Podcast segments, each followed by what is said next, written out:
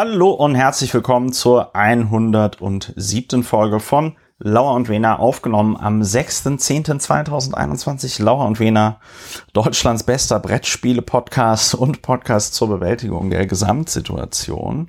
Äh, wir haben noch immer eine Pandemie. Äh, mein Podcastpartner Dr. Ulrich Wehner, Strafverteidiger in Berlin, sitzt am anderen Ende der Stadt. Verbunden sind wir übers Telefon und nehmen das Ganze hier auf, wie wir miteinander sprechen. Guten Abend, Ulrich. Guten Abend, Christopher. Am anderen Ende der Stadt, der Leitung, verbunden sind wir natürlich auch durch unsere Tätigkeit für das Gute, den steten Kampf für das faktenbasierte Aufregen. Und das sind äh, neben mir, äh, den du ja schon vorgestellt hast, bist du das, du Publizist, du Historiker und du Mitglied des Berliner Abgeordnetenhauses AD und ins B, wobei man sagen kann, fast hätte es ja geklappt, so wie das in Berlin gelaufen ist. Fast hätte es ja geklappt. Ja, sehr schön. Ja, pandemiebedingt äh, sitzen wir ja eigentlich nicht mehr auseinander, denn man könnte ja durchaus äh, regelkonform auch in einem Raum sitzen. Ja, nicht nur Mann, nee, sondern du und ich. Ja, wobei, also erstens nehmen wir das mit der Pandemie ja sehr ernst. Ne? Also äh, hier ähm, Israel hat ja auch gezeigt, dass die äh, Virus, äh, die Infektionsraten erst nach einer dritten Impfung jetzt wieder runtergegangen sind. Der Schutz von äh, dem Impfstoff von BioNTech, aber wahrscheinlich auch von anderen, äh, lässt dann wohl so nach einem halben Jahr nach, weswegen es dann diese Auffrischungsimpfung braucht. Und äh, gleichzeitig ist aber auch, denke ich, Faulheit ein ganz großer Faktor. Dass wir sagen, ey, warum sollen wir jetzt hier noch einmal durch die Stadt fahren, nur für den Podcast? Ja, das ist der Punkt. Das Vielleicht doch lieber ich, zu Hause im Büro sitzen. Ich wollte mich nicht so outen, aber ich wollte ja, sagen, aber, dass aber es nicht, nicht zwingend ist, dass wir. Und man muss aber auch sagen, was wirklich sehr gut ist, ähm, was wir früher hatten, äh, dadurch, also die Tonspur, wir nehmen ja auf, wir haben ja zwei Tonspuren, auf denen wir aufnehmen, ja.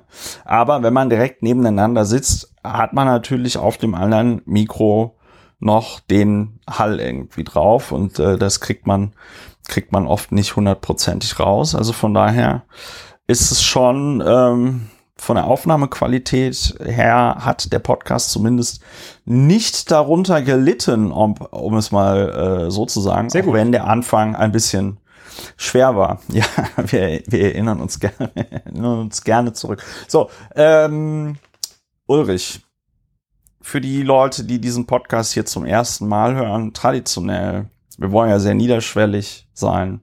Was machen wir hier bei Lauer und Wiener? Erzähl doch mal. Ja, Niederschwellig, in der Tat. Wir sind der Podcast für die Bewältigung der Gesamtsituation, was von dir schon richtigerweise hervorgehoben worden ist.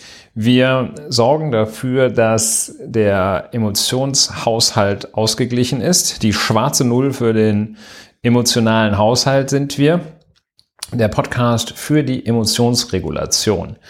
Denn wenn man nicht aufpasst, passiert so viel Schlimmes, Aufregendes und wenn man das nicht ordnungsgemäß verarbeitet, dann kommt man auf dumme Ideen und das vermeiden wir dadurch, dass wir die Dinge besprechen und dabei jedenfalls im Sinn haben und häufig auch in die Tat umsetzen, dass Fakten und Meinungen, Tatsachen und Wertungen voneinander zu trennen sind, so dass wir uns zunächst anschauen, worum geht es denn und dann es bewerten slash draufhauen. Also Gesamtsituationsbewältigung durch Diskurs, durch Austausch und das sind wir. Ja, und äh, das sogar durch, hast du das schon gesagt, komplementären Austausch? Nee, ne, oder? Ja, komplementär. Also nicht die symmetrische Kommunikation, wo sich zwei Leute hochschaukeln oder nicht hochschaukeln, sondern ähm, nebeneinander der eine äh, auf den anderen draufhaut, sondern das Ziel ist der Austausch, die Ergänzung. Das ist unabhängig davon, ob wir immer einer Meinung sind oder nicht, ist es jedenfalls so, dass der komplementäre Stil, wenn man sich den Dingen nähern möchte, auch wenn man im Übrigen Lösungen für etwas erreichen möchte, erzielen möchte, äh, vorzugswürdig ist gegenüber dem symmetrischen, wo dann zwei Leute äh, ja wechselseitig hochgehen und aneinander vorbeireden. Also ja. der Podcast für die komplementäre Diskussion, für das komplementäre Gespräch, die Kommunikation. So, voilà, Entschuldigung. Man, voilà. So, und manchmal bewerten sich äh, die Sachen von selbst. Das sage ich jetzt an dieser Stelle. Es ist tatsächlich so, äh, wenn man über Dinge redet, äh, muss man manchmal gar nicht mehr noch irgendwie sagen, was daran jetzt komisch ist oder was man darüber denken sollte, sondern das ist so eindeutig, das versteht fast jede oder auch je der. Ja. Ich muss mal, Entschuldigung, dass ich da jetzt gerade so reingrätsche, ja. ich muss mal vorab eine Frage stellen. Ähm, der ja. Podcast für das faktenbasierte Aufregen, damit äh, wir und die HörerInnen nicht auf dumme Gedanken kommen, weil sie unbearbeitete Aufreger in, gespeichert haben, die sie nicht loswerden.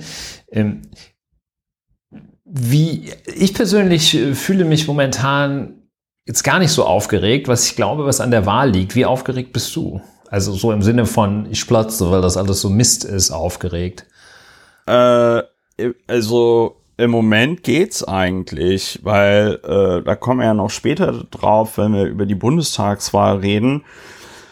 Aber heute haben ja die Grünen gesagt, wir möchten Gespräche mit der FDP und der SPD führen, um eine Ampel zu bilden. Ja, ja ich meine so das Grundgefühl. Ist das bei dir nicht auch? Also jetzt jetzt frage ich suggestiv, ausreichend suggestiv. Ist das bei dir ja. auch so ein bisschen dieses politische Grundgefühl, dass sich das so ein bisschen eine etwas das gelöster politischer Stimmung.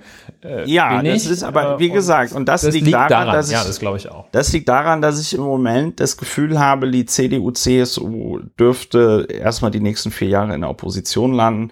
Wenn ich dann aber darüber nachdenke, dass die CDU, CSU sich in diesen vier Jahren noch weiter radikalisieren wird, dann wird mir wieder ganz mulmig. Und wenn ich dann noch gleichzeitig darüber nachdenke, dass wir da mit dem Klimawandel und der Klimakatastrophe im Moment nicht wirklich vorankommen, dann wird mir auch noch mal ganz anders. Es okay. ist also auch ein gerüttelt Maß an Verdrängung äh, am Werk, damit ich so entspannt sein kann, wie ich es gerade bin. Fein. Aber fein. Fein, aber also kritische Entspanntheit. Sehr gut. Ja, also das weiß ich nicht. Auf der, auf der Aufregungsskala von eins bis zehn würde ich sagen, im Moment so eine sechs, fünfeinhalb bis sechs. Ja, ähm, äh, noch ein, eine Sache in eigener Sache, Leute, damit ihr euch nicht wundert, im Moment war, ist es ein bisschen regelmäßig, äh, unregelmäßig mit dem Podcast. Es lag daran, äh, die eine Folge fiel aus äh, bei mir wegen Krankheit äh, Brechdurchfall, wer es genau wissen will. Und die andere Folge fiel jetzt aus, äh, die wir eigentlich direkt nach der Bundestagswahl aufnehmen wollten, äh, weil der Dr. Ulrich Wehner den äh, Rechtsstaat in einem Auswärtsspiel verteidigen musste. Ja, und deswegen gibt's erst jetzt wieder eine neue Folge Lauern. Es hat sich aber noch nicht, sind noch keine endgültigen Fakten geschaffen worden. Ja, ich habe aber auch jetzt gar nicht gesagt, worum es geht, weil ich gar nicht wusste, wie viel ich davon sagen darf. und ähm, deswegen habe ich nur gesagt, du musstest den Rechtsstaat verteidigen und das Ergebnis des Spieles. Die 90 Minuten sind noch nicht vorbei, um es mal so zu sagen. Ja, ich meinte das äh, darauf bezogen, dass jetzt während der notgedrungenen Podcast-Pause sich die politische Lage noch nicht komplett geändert hat. Äh, es ist noch offen. Ach so, ja ja, es, es, hat auch seine, es hat auch seine Vorteile, weil wir dann nicht so orakeln müssen, wobei es auch noch einige Fragezeichen geben wird. Wir bauen heute die Spannung unglaublich auf, äh, zum, wenn es dann um den Tagesordnungspunkt Bundestagswahl geht. Äh, Feedback aus der Community, ganz kurz. Äh, es gab äh, zu, die Anmerkung, wir haben in der letzten Folge lange, lange über den äh, Mord von äh, Ida Oberstein gesprochen da gab es einen Hinweis äh, eines, eines Lesers, eines Hörers, äh, der, der sich selber auch irgendwie als geistesgestört beziehungsweise dass er psychische Probleme hat bezeichnete und der meinte, dass man doch bitte bei solchen Sachen nicht immer alles mit mit der mit der mit der Geisteskrankheit irgendwie erklären soll. Ich glaube, da wurden wir dann an der Stelle falsch verstanden, weil das machen wir gar nicht. Aber in diesem äh, aus ausklamüsern, was da jetzt alles in so einem Strafprozess äh, interessant wird, reden wir natürlich auch darüber, inwieweit dann da die Zurechnungsfähigkeit des Täters reinspielt. Und darum ging es einfach bei, bei beim letzten Mal, als wir darüber gesprochen haben, über den Täter. Ja. Ja, dazu vielleicht, dass das in der Tat auch, äh, also völlig richtig, ich sehe das genauso. Die Frage, ob es krankheitsstörungsbedingt oder aus welchen Gründen auch immer einen freien Willen zur Begehung von Straftaten gibt oder überhaupt einen freien Willen, ist natürlich eine zentrale Frage von Recht und Leben im Allgemeinen. Kein Wunder, dass es da öfter mal unterschiedliche Auffassungen gibt. Wir, da kann ich, soweit ich das sehe, für uns beide sprechen, sind keineswegs der Auffassung, dass man Delinquenz und absurdes, absurd erscheinendes Fehlverhalten mit Krankheit assoziieren müsste. Und schon gar nicht sind wir der Auffassung, dass umgekehrt die Delinquenz unter Menschen mit psychischen Erkrankungen höher ist als unter Menschen, die nicht unter psychischen Erkrankungen leiden. Das keineswegs. Ja, also wir wollen auch erst recht nicht stigmatisieren. Punkt. Punkt. Ja, äh, das war dann auch schon das Feedback äh, aus der Community. Wenn ihr Feedback aus der Community äh, für uns habt, dann schreibt uns doch eine Mail an kontakt.lauer oder äh, es gibt auch einen Twitter-Kanal at lauer Wer hätte das gedacht? Äh, da könnt ihr uns auch schreiben und äh, gegebenenfalls reden wir über dieses Feedback aus der Community. Eine ganz, ganz beliebte Kategorie in diesem Podcast ist worüber wir nicht reden. Es gibt Dinge im Leben, die sind schlimm und die passieren. Und die sind aber auch gleichzeitig so doof, dass, wenn man darüber redet, es noch schlimmer macht. Und aus diesem Grund reden wir hier einmal kurz darüber, nicht, damit man dann für den Rest seines Lebens nie mehr darüber reden muss. Das nennt man strategisches Schweigen. Äh, man muss darauf achten. Es gibt Leute, es gibt Leute, die nutzen aus, dass man sich über Dinge aufregt. Äh, da hat ja jetzt auch diese Whistleblowerin vor dem US-Kongress ausgesagt und ähm, äh, darauf hingewiesen, dass, dass Facebook auch das irgendwie fördert, eine polarisiert, dass sich die Gesellschaft polarisiert und so.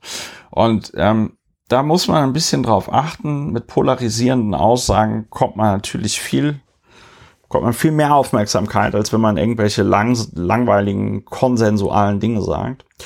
Ähm, wir reden hier kurz drüber, damit man nie wieder darüber reden muss. Ulrich, du hattest äh, etwas, was sich alles auf den Tisch nannte. Dabei ging es nicht um eine neue Kochsendung mit Julia Klöckner und äh, Johann Lafer, gesponsert von Kaufland, sondern es ging um so Corona-Querdenken, Schwurbel, ja, Gedöns. Wir reden äh, ganz doll nicht über Hashtag alles auf den Tisch.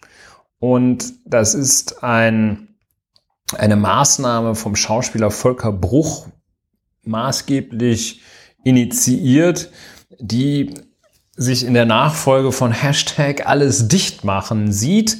Und es geht darum, Maßnahmen gegen Corona nach eigener Werbung zu hinterfragen. In Wirklichkeit geht es darum, rumzuschwurbeln und mit, wie es schon der Titel andeutet, zu insinuieren, dass es da Dinge gäbe, die unter dem Tisch gehalten würden.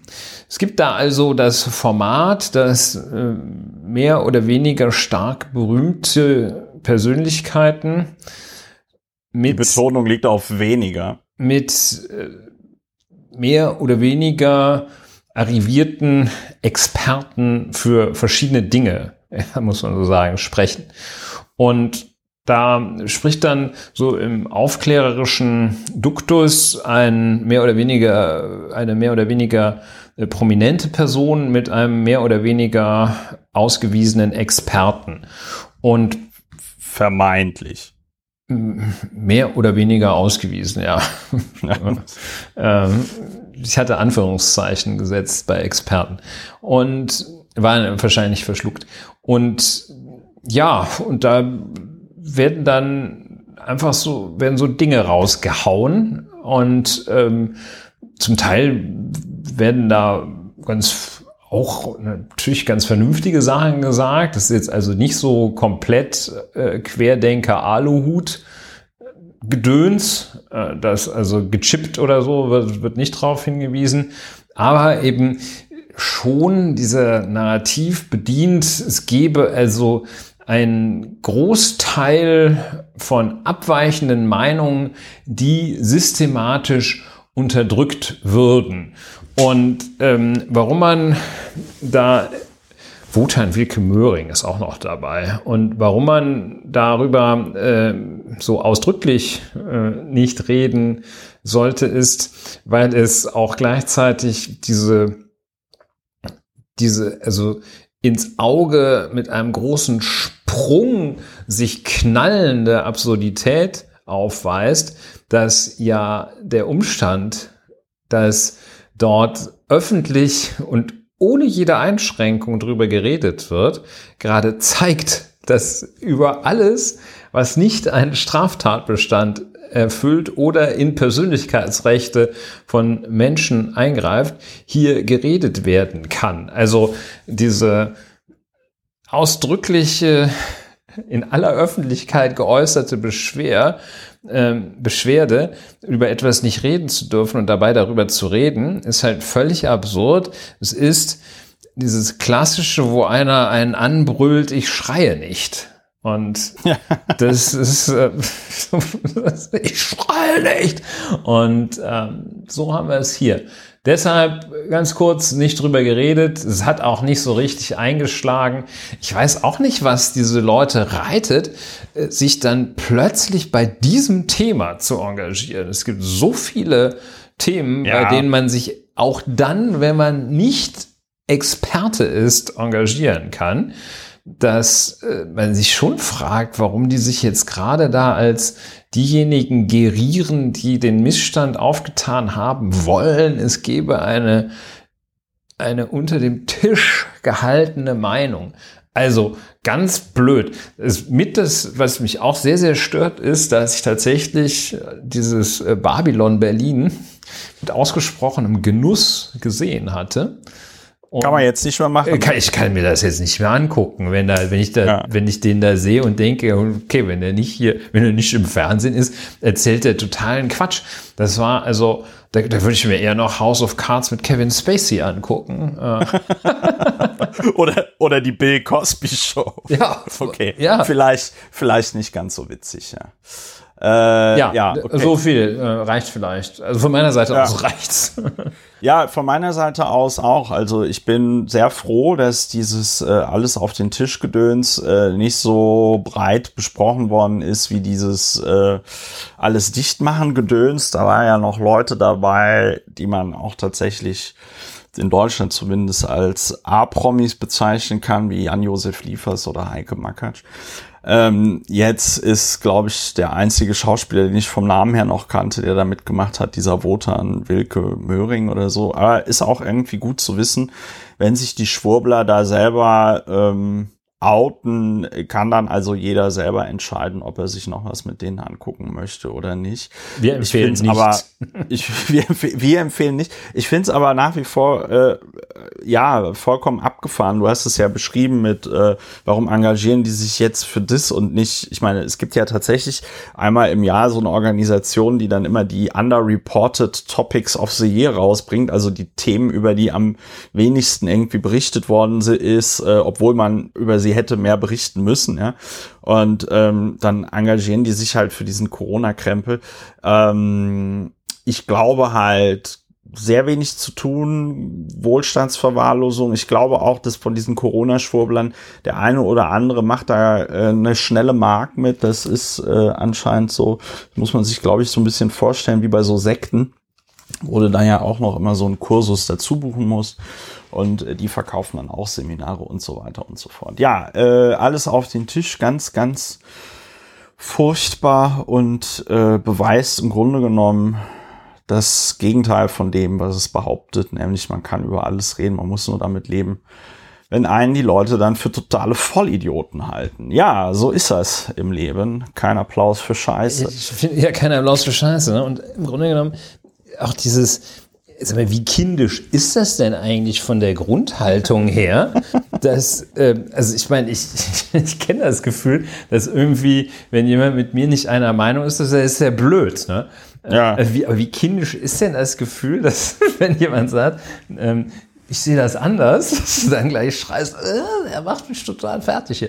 Ja, schlimm, schlimm, schlimm. Äh, oder auch irgendwie Schlimm, in schlimm, diesem schlimm. Fall fast so ein bisschen, wo man sagt, ach Gottchen, ach Gottchen, ey. Ja, ja, mittlerweile, mittlerweile ist es, schlägt es auch eher bei mir zumindest in so Mitleid um, wobei das, glaube ich, auch ein falsches Gefühl ist, weil diese Leute sind, glaube ich, äh, oder einige zumindest von denen sind auch äh, sehr gefährlich. Ja, es gibt da so ein Ruhepotenzial, äh, das jederzeit bereit ist, auf einen völligen, einen völligen Seelenverkäufer, das gibt es bei Zügen jetzt nicht, auf so einen Zug, der mit wahnsinniger Geschwindigkeit brutal in die falsche Richtung rast, sind ziemlich viele bereit aufzuspringen. Das muss man schon sehen. Also ja, danke dafür, liebe Alles auf den Tisch-Initiatoren, dass Ja, wieder gezeigt wurde, wie man es nicht machen muss und was ja und äh, auch zur Meinungsbildung beigetragen wurde. Ja. Zur, zur, ja. Ja. danke schön. Vielen Dank. Meinungsbildung, Wir Meinungsfindung. Vielen Dank. Wir sagen, da, wir sagen, wir sagen Danke. Und, Danke für Sommer und toi, toi, toi. toll, toll. Ja, viel. Wir wünschen Ihnen weiterhin viel Erfolg. Rufen Sie nicht uns an, wir rufen Sie an. Ja, also ähm, Armin Laschet. Wir wollen auch nicht über Armin Laschet reden. Ähm, das kommentiert sich fast von selbst. Aber äh, da kommen wir wahrscheinlich auch noch drauf, wenn wir über die Bundestagswahl reden. Aber das ist jetzt mal hier vorweggenommen. Äh, wie unwürdig er mit dem, ich glaube, historisch schlechtesten Ergebnis der Union bei einer Bundestagswahl umgeht. Das ist, ähm, Wer ist dieser Armin Laschet? Von wer ist Armin Laschet? Es ist, ähm, langsam wird es so ein bisschen peinlich und auch, man ist so peinlich berührt. Peinlich berührt, unangenehm ist es. Ähm, ja, ja, das ist nicht gut für, für den ist auch nicht gut für die Demokratie. emotionalen Haushalt. Ja, insbesondere auch nicht gut für den emotionalen Haushalt von Armin Laschet. Ja, reden Was wir nicht drüber. tatsächlich ein bisschen meine geringste Sorge ist, äh, außer dem normalen menschlichen Mitgefühl, der normalen Empathie für einen Menschen, der im Job versagt hat, was man hat, haben kann. Kann man sogar vielleicht Ja, mit Armin Laschet kann haben. kann. Aber mehr müssen wir nicht reden über ihn. Nee, nee, nee, nee. So, und äh, zu guter Letzt reden wir über das schwimmende Berliner Stadtschloss, die Gorch Fock. Du Ja, wolltest, irgendwas an der Gorch Fock regt dich auf. Komm, lass es raus. Die Gorch Fock hat nach ihrer Generalüberholung jetzt Kiel erreicht, also die Stadt, nicht das Teil am Schiff. Und äh, die Gorch Fock regt mich deshalb auf, weil die in meinem ganzen bisherigen Leben tauchte immer mal wieder in eigentlich fast immer unangenehmem Zusammenhang die Gorch Fock auf. Ob das jetzt, wenn ich irgendwie mit meinen Großeltern vor, damals gab es das noch, der großen Samstagsabendshow saß und tauchte die Gorch Fock, dann waren da irgendwelche Shanty-Lieder drauf gesungen. Die war, glaube ich, auch auf dem 20-Markschein war die Gorch Fock, auf irgendeinem Geldschein war dieses bekloppte Segelschiff, das 1958 gebaut worden ist, mit einer Technik, die 1958 auch schon seit 100 Jahren überholt war, mit Dreimastsegel. Und also das ist eine Nostalgie, die darauf verwendet wird, die mich einfach total nervt. Und ähm, das jetzt also, wenn man das Stichwort Gorch Fock eingibt, äh, der Spiegel, NDR, die Zeit äh, werden da als erstes als erste Google-Ergebnisse genannt. Alle berichten darüber, dass diese beknackte Gorch Fock, die für, für glaube ich, für ein un für eine Unsumme renoviert, renoviert, restauriert worden Renoviert. ist, überholt worden ist, neu gemacht Da kann worden er schon ist renoviert sagen. Ja. ja, neu gestrichen worden ist.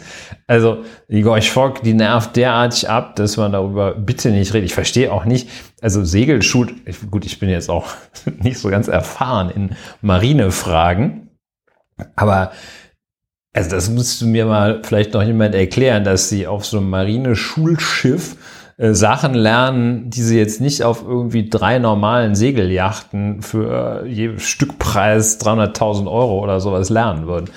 Also Hör mir auf Ich mit der weiß- Gorch ich, weiß, ich weiß es nicht. Ja, Ich vielleicht glaube, kann sich mal ein so Marinemensch man- äh, melden Ja, hier. ein Marinemensch. Marinemensch. Ja. Marinist Das- das oder wie der heißt. Marinade. Ja, das, ist ein, das, ist ein, oh, oh, oh, das ist ein Call for Papers quasi. Ja. Die Marinemenschen unter unseren ZuhörerInnen sollen sich doch mal bitte melden und sagen, warum man, wenn man dann später eh auf so einer topmodernen Fregatte der Bundeswehr arbeitet, warum es dann gut ist, wenn man weiß, wie man die Gorch. Wahrscheinlich, wenn die IT ausfällt, was gar nicht so selten ist, dann kannst du, das, wie ging wenn das die nochmal? Fregatte dann, wenn dann- die Fregatte dann die Segel hissen Dann muss, holt der Kapitän den Sextanten raus und sagt, da vorne ist äh, China.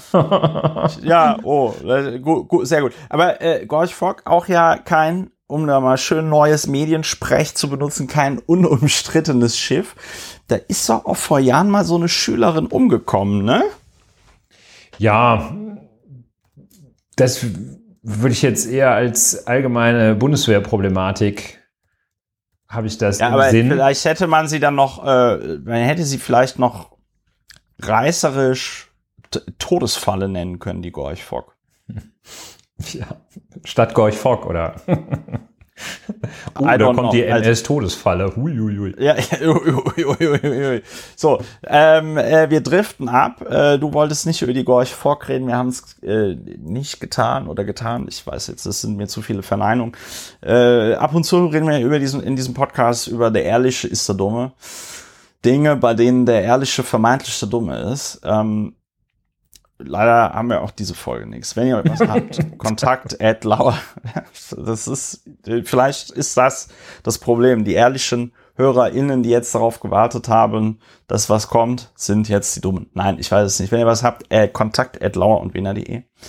Ähm, Stichwort Call for Papers, das gefällt mir gut, ja. Auch Call hier for Call Papers, for ja. Papers. Call for, Call for Papers. So, äh, Frage der Woche. Die Frage der Woche wir wird immer mit Ja und Nein beantwortet. Also Jetzt haben wir eine sehr schöne Frage der Woche. Gibt es eine Ampel? Beantworten wir beide Ja. mit Ja. Es gibt eine Ampel. Zahl der Woche. 60 Jahre Anwerbeabkommen mit der Türkei. Ja, das ist eine schöne Zahl der Woche. Und was kann man dazu sagen? Dieses Anwerbeabkommen, das äh, jetzt hier bedauerlicherweise gerade aus meinem die Regie mir nicht eingespielt hat. Das, Wir haben letztes Jahr über 65 Jahre Anwerbeabkommen. ah, die Regie, danke schön, danke Regie. Ähm, Ja, bitte. Ja, am 30. Oktober 1961. Und zwar Abwerbeabkommen, äh, das klingt so, als hätten da also der damalige türkische Staatspräsident, wie auch immer, und 1961, wer war da, war das Hans-Georg Kiesinger, heißt er Hans-Georg überhaupt? Wer war da Bundeskanzler 1961? Ich glaube schon. äh, Kiesinger oder gar der Bundespräsident 1961, Lübcke vielleicht? Nee, der war wahrscheinlich schon Kurt Georg, nicht Hans-Georg, Kurt Georg. Kurt Georg Kiesinger. Und Nee, Bundespräsident. er war von 1966 bis 1969 Bundeskanzler. 61 war das vielleicht sogar noch Adenauer. Heinz Erhard, äh, Hans Ludwig Erhard. Äh, wie dem auch sei. Also, es klingt so, als hätten da Staatsoberhäupter oder zumindest. War Adenauer. Adenauer war von 3 bis 63 Bundeskanzler. Na, sowas. Da müssen wir noch ein bisschen 1000 Jahre. Geschichtskenntnisse ausbauen. Jedenfalls, es klingt so, Abwerbeabkommen, Anwerbeabkommen, ich dachte gerade, ja. Ja. Klingt so, als hätten da Staatsoberhäupter und oder Regierungschefs zusammengesessen. In Wirklichkeit ein zweiseitiges Dokument. Auswärtiges Amt und türkische Botschaft haben da miteinander äh, ja ein, äh, so eine diplomatische Note ab, ausgetauscht, die sie dann, ähm, dann irgendwann deutsch-türkisches Anwerbeabkommen genannt wurde. Also, und es konnten, das sah dann so vor Erleichterungen vor ähm, für das, äh, was erstaunlicherweise oder ja, was Menschen äh, in der Türkei für attraktiv hielten, hielten, nämlich in Deutschland zu arbeiten. Und man konnte sich bewerben und es waren ähm, insgesamt mehr als zweieinhalb Millionen Menschen aus der Türkei äh, bewarben sich um eine Arbeitserlaubnis und jeder vierte wurde genommen. Also 500.000 äh, türkische Mitbürgerinnen und Mitbürger äh, durften dann äh, erscheinen hier zur Arbeit. Und äh, die sollten so ein, zwei Jahre bleiben. Und äh, das war ursprünglich vorgesehen und dann wurde die Aufenthaltsdauer tatsächlich verlängert, als die deutschen Fabriken und Fabrikbesitzer feststellten, dass sie sich es nicht leisten konnten, die alle zwei Jahre nach Hause zu schicken und immer neue anzu, anzulernen. Ja, und dann blieben die doch länger und ähm, ja, nur äh, erstaunliche 50 Jahre später, nämlich heute, kommen Leute dann doch, wird, verbreitet es sich so etwas äh, großflächiger in unserer Gesellschaft, dass es sich hier möglicherweise um ein Land handelt, in das Einwanderung erfolgt. Äh, ob das dann gleich ein Einwanderungsland ist oder nicht, sei dahingestellt.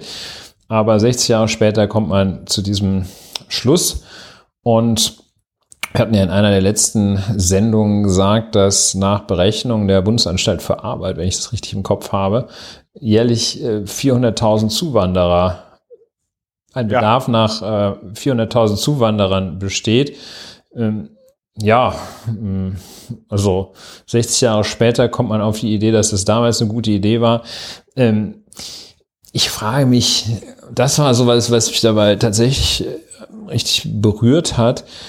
Die Vorstellung, wenn man 1960 als, äh, als türkischer Bürger wahrscheinlich noch mal erst allein, ich weiß gar nicht, inwieweit Familien da mit durften, äh, nach, nach Deutschland in dieses Jahr 1960 noch irgendwie verstörte Land kam. Also das muss schon eine ganz schön harte Nummer gewesen sein, wenn man ja. dann da irgendwo in, in, in Bochum, Stahlhausen den Hochofen abstechen durfte oder was es da gab. Und also Junge, Junge, Junge. Also ich meine, ja, ich meine, viel, wir können. Also wie, wie schlimm muss das gewesen sein, dass sie trotzdem kam. Aber also ein ja, eigentlich auch Punkt, eine, ja. eine erschütternde, also schon eine Geschichte, ja, eine so ein bisschen erschütternde Geschichte. Und ähm, ja, wir machen es zur Zahl der Woche, ohne da jetzt tiefer einzusteigen. Man kann wahrscheinlich, man kann und muss meines Erachtens daraus lernen, dass es, ähm, dass es so nicht geht äh, in Zukunft, dass man einfach seine Akutprobleme äh, versucht mit sowas zu stopfen und sich keine weiteren Gedanken macht.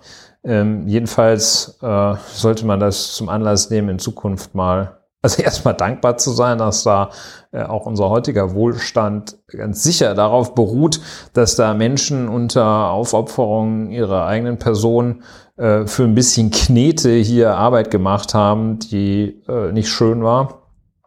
Ja, und ja, Zahl der Woche halt. 60 Jahre Anwerbeabkommen. Zwei Seiten zwischen, und jetzt wird so getan, als wäre das der große Wurf. Also letztlich, wenn, je länger ich darüber vor mich hinrede, äh, desto stärker scheint ein, steigt ein leichter Ärger auf, dass man jetzt hier so tut, als wäre das so der, der Mega-Hammer gewesen. Äh, und irgendwie so, ja, hier, schau mal, super erfolgreiche Politik. Da haben die einfach gesagt, hier, ja, Okay, ich äh, halt, will nicht in den äh, Rant-Modus geraten. Ja, es ist halt, es ist halt vor dem Hintergrund, dass viele dieser Menschen, die ähm, äh, damals gekommen sind, die dann hier Familien auch gegründet haben, beziehungsweise ihre Familien nachgeholt haben, äh, die also jetzt hier in äh, zweiter, dritter Generation wohnen, ja noch immer nicht richtig äh, ja, integriert sind. Und ähm, vor dem Hintergrund ist es natürlich ein bisschen ähm, bigott, äh, wenn dann sich die deutsche Politik jetzt bei 60 Jahren äh, Anwerbeabkommen aus der mit der Türkei dafür abfeiert. Ja, also wenn man sich vor Augen führt, dass äh, 1961 28,15 Millionen Menschen in der Türkei gewohnt haben ungefähr, dann waren das so um die, ja, jetzt grob geschätzt, acht Prozent der Bevölkerung, die sich da beworben hat. Und wenn man das jetzt noch auf die arbeitsfähige Bevölkerung bezieht, äh, wird das noch ein viel größerer Prozentsatz gewesen sein, weil äh, die demografische äh, Situation wird damals in der Türkei ja ähnlich gewesen sein wie äh, in anderen Ländern auch äh, damals, dass es vor allem Dingen junge Leute gab. Also das war nicht ohne. Und dann da einfach so einem Land 500.000 Arbeitskräfte zu zocken, ist krass. Gleichzeitig zeigt es natürlich auch, du hast es schon gesagt, was muss, wie muss damals die Lage in der Türkei gewesen sein, dass äh, Leute gedacht haben, das ist jetzt eine geile Idee, äh, in Deutschland auf einmal im Ruhrgebiet äh, am Band zu arbeiten oder so. Ja, ja und das, äh, also es gab äh, da in der äh, Außenstelle oder wie hieß das, die Istanbuler Verbindungsstelle, äh, da waren deutsche Beamte, wahrscheinlich Beamte, das muss man nicht gendern, die die Bewerber äh, auswählten. Und da war das Ziel, dass man nach Möglichkeit äh, junge, nicht allzu sehr gebildete, kräftige Menschen, Männer zumeist, anwarb. Und es wird berichtet, dass äh, bei diesen, bei diesen Prüfungen in der Istanbuler Verbindungsstelle einige auch lieber nicht erwähnten, dass sie eine Ausbildung in der Tasche hatten, weil sie wussten, ah, das wollen die, sehen die gar nicht so gerne. Die wollen hier welche, die anpacken, nicht viel fragen und äh, uns hier den Dreck wegschaufeln.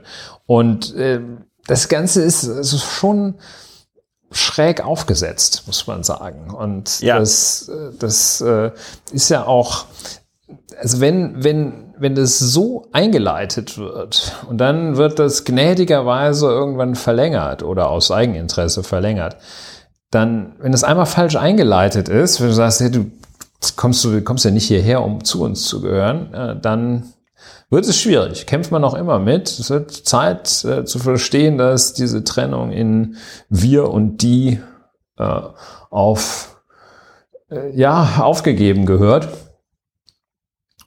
Und das ist meines Erachtens das, was man sich sehr, sehr deutlich vor Augen führen muss, wenn man an 60 Jahre deutsch-türkisches Anwerbeabkommen denkt. Ja, wunderbar.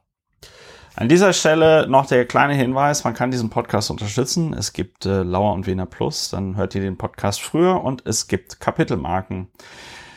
Und an dieser Stelle möchte ich mich auch bei den Unterstützerinnen dieses Podcasts ganz herzlich bedanken. Toll, dass ihr das macht. Toll, dass ihr dabei seid. Wenn ihr Fragen zu Lauer und Wiener Plus habt und irgendwas nicht funktionieren sollte, schreibt einfach eine Mail an kontakt.lauerundwener.de. Und was mich auch interessieren würde, äh, hier eine kleine HörerInnenumfrage äh, weil ich mir nochmal überlege, wie wir das jetzt mit dem Merchandise mache. Wer von euch hätte denn Interesse an einer Lauer und Wener Tasse und wer von euch hätte denn ein Interesse an einer Lauer, an einem Lauer und Wener T-Shirt? Da könnt ihr auch schreiben an kontakt at lauer und wener.de. Das Thema, das wir jetzt schon die ganze Zeit. Also ich hätte Zeit, da durchaus ja. Interesse dran. aber ich war jetzt gar nicht gefragt. Durch, ne? Aber du hast schon eine Lauer und Wener Tasse. Ja. Es gibt im Moment auf diesem Planeten zwei Lauer und Wener Tassen und die sind natürlich sehr wertvoll, weil es nur zwei Lauer und Wener Tassen gibt. Ähm, Ulrich hätte da auch Interesse dran, dann schreibe ich dich hier schon auf die Liste. Lieber eine Tasse als ein, Häkchen.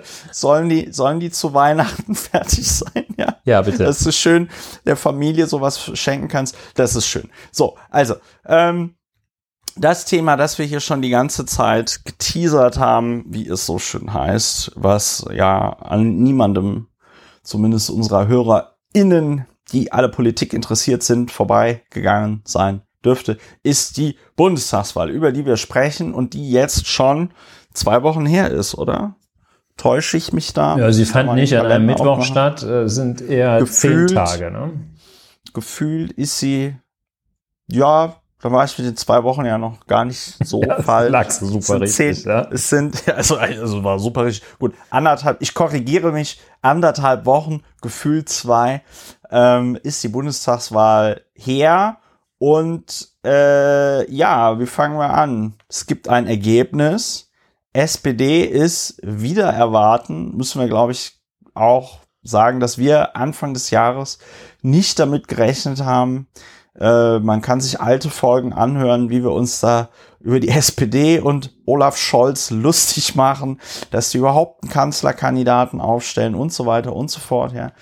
Ähm, 5%-Hürde war auch mal ein Thema. 5%-Hürde war auch ein Thema, aber SPD plus 5,2 Prozentpunkte, 25,7 Prozent. Vor wenigen Jahren wäre das noch ein dramatisches Ergebnis für die Sozialdemokratie gewesen. In einem sechs Parteien, wenn man die CSU dazu zählt, sieben Parteien Bundestag reichen 25,7 Prozent aber aus, um die stärkste Kraft zu werden. Olaf Scholz tatsächlich der lachende Dritte in der Auseinandersetzung zwischen Armin Laschet und äh, Annalena Baerbock, die ja auch ums Kanzleramt gekämpft haben. Ja, äh, die CDU und, und einer kämpft ja immer noch, wenn ich das mal kurz einer, darf einer über den wir nicht, über den wir nicht reden. Hm. Da fände ich ja, sehr, da fände ich ja äh, selbst Annalena Baerbock dann sympathischer, wenn die jetzt noch versuchen würde, Kanzlerin zu werden, als äh, Armin Laschet, wo irgendwie, wo, wo irgendwie klar ist, den will selbst in der CDU niemand mehr mehr haben. Ja, also der Bundeswahlleiter macht das hier ganz interessant. Äh, ich habe erst nämlich gestaunt beim Balken der CDU 18,9 Prozent. Habe ich mir gedacht, hä, die haben noch mehr. Äh, ich hielt es erst für den Balken der Union, aber der Bundeswahlleiter weist weiß ich gar nicht, ob er das schon immer macht, die CDU und die CSU getrennt aus. Äh, CDU also minus 7,9 Prozentpunkte äh, bei 18,9 Prozent. AfD minus 2,3 Prozentpunkte äh, bei äh, 10,3 Prozent. FDP konnte 0,7 Prozentpunkte dazu gewinnen, 11,5 Prozent. Die Linkspartei halbiert sich von äh, von, das zeigt der Bundeswahlleiter jetzt hier nicht an, das müssen 9,2 Prozent sein, jetzt auf 4,9, minus 4,3 Prozent. Wer sich hier fragt, wie die Linkspartei das geschafft hat mit ihren drei Direktmandaten. Es gibt eine Regel äh, im Bundeswahlgesetz, wenn du drei Direktmandate äh, bekommst, dann ziehst du mit der Prozentzahl ein der Zweitstimmen. Du, mit der Zweitstimmenzahl ein, die du äh, bekommen hast. So. Ja, sogenannte Grundmandatsklausel, wenn wir das noch ja. ergänzen können. Ja, äh, äh, Bündnis 90 Die Grünen äh, deutlich verbessert, 5,8 Prozent bei 14,8 Prozent dann, ähm, aber natürlich deutlich unter dem, wo man sich äh, gesehen hat, als man äh, Annalena Baerbock zur äh, Bundeskanzlerkandidatin Bundeskanzlerinnenkandidatin nominiert hat und die Grünen zeitweise bei 30 Prozent in den Umfragen standen. CSU minus ein Prozentpunkt, 5,2 Prozent. Und der Südschleswische Schleswigscher Wählerverband äh, wird mit 0,1 Prozent ausgewiesen. Ich glaube, weil sie es geschafft haben, ein Direktmandat zu holen. Wenn mich nicht alles täuscht. Die sonstigen bei 8,6 Prozent, glaube ich, relativ hoch für eine Bundestagswahl, kann ich jetzt aber nicht sagen. Ja, so sieht es aus. Ähm, jetzt haben wir den Vorteil, dass schon äh, zehn Tage vergangen sind und wir jetzt gar nicht mehr orakeln müssen, was groß passiert ist. Äh, nachdem ich würde also, noch, Entschuldigung, wenn ich, wenn ich ja, da gerade rein ja, ja. Äh, ich würde eine, eine, eine Zahl noch erwähnen wollen. Äh, Wahlbeteiligung 76, 76,6 Prozent. Das ist etwas höher sogar noch als beim letzten Mal. Und das ist, ich frage mich zwar, wie, was in 23 Prozent der Wahlberechtigten vorgeht, dass sie nicht zur Wahl gehen. Aber es ist recht hoch. Es ist äh, für vergleichbare Industriestaaten, Industrieländer sehr hoch. Es äh, ist konstant hoch Und das ist erfreulich. Also an dieser Zahl kann man jedenfalls eine Politikmüdigkeit nicht ablesen. Ja. Ja, das, das möchte ich gerne sagen.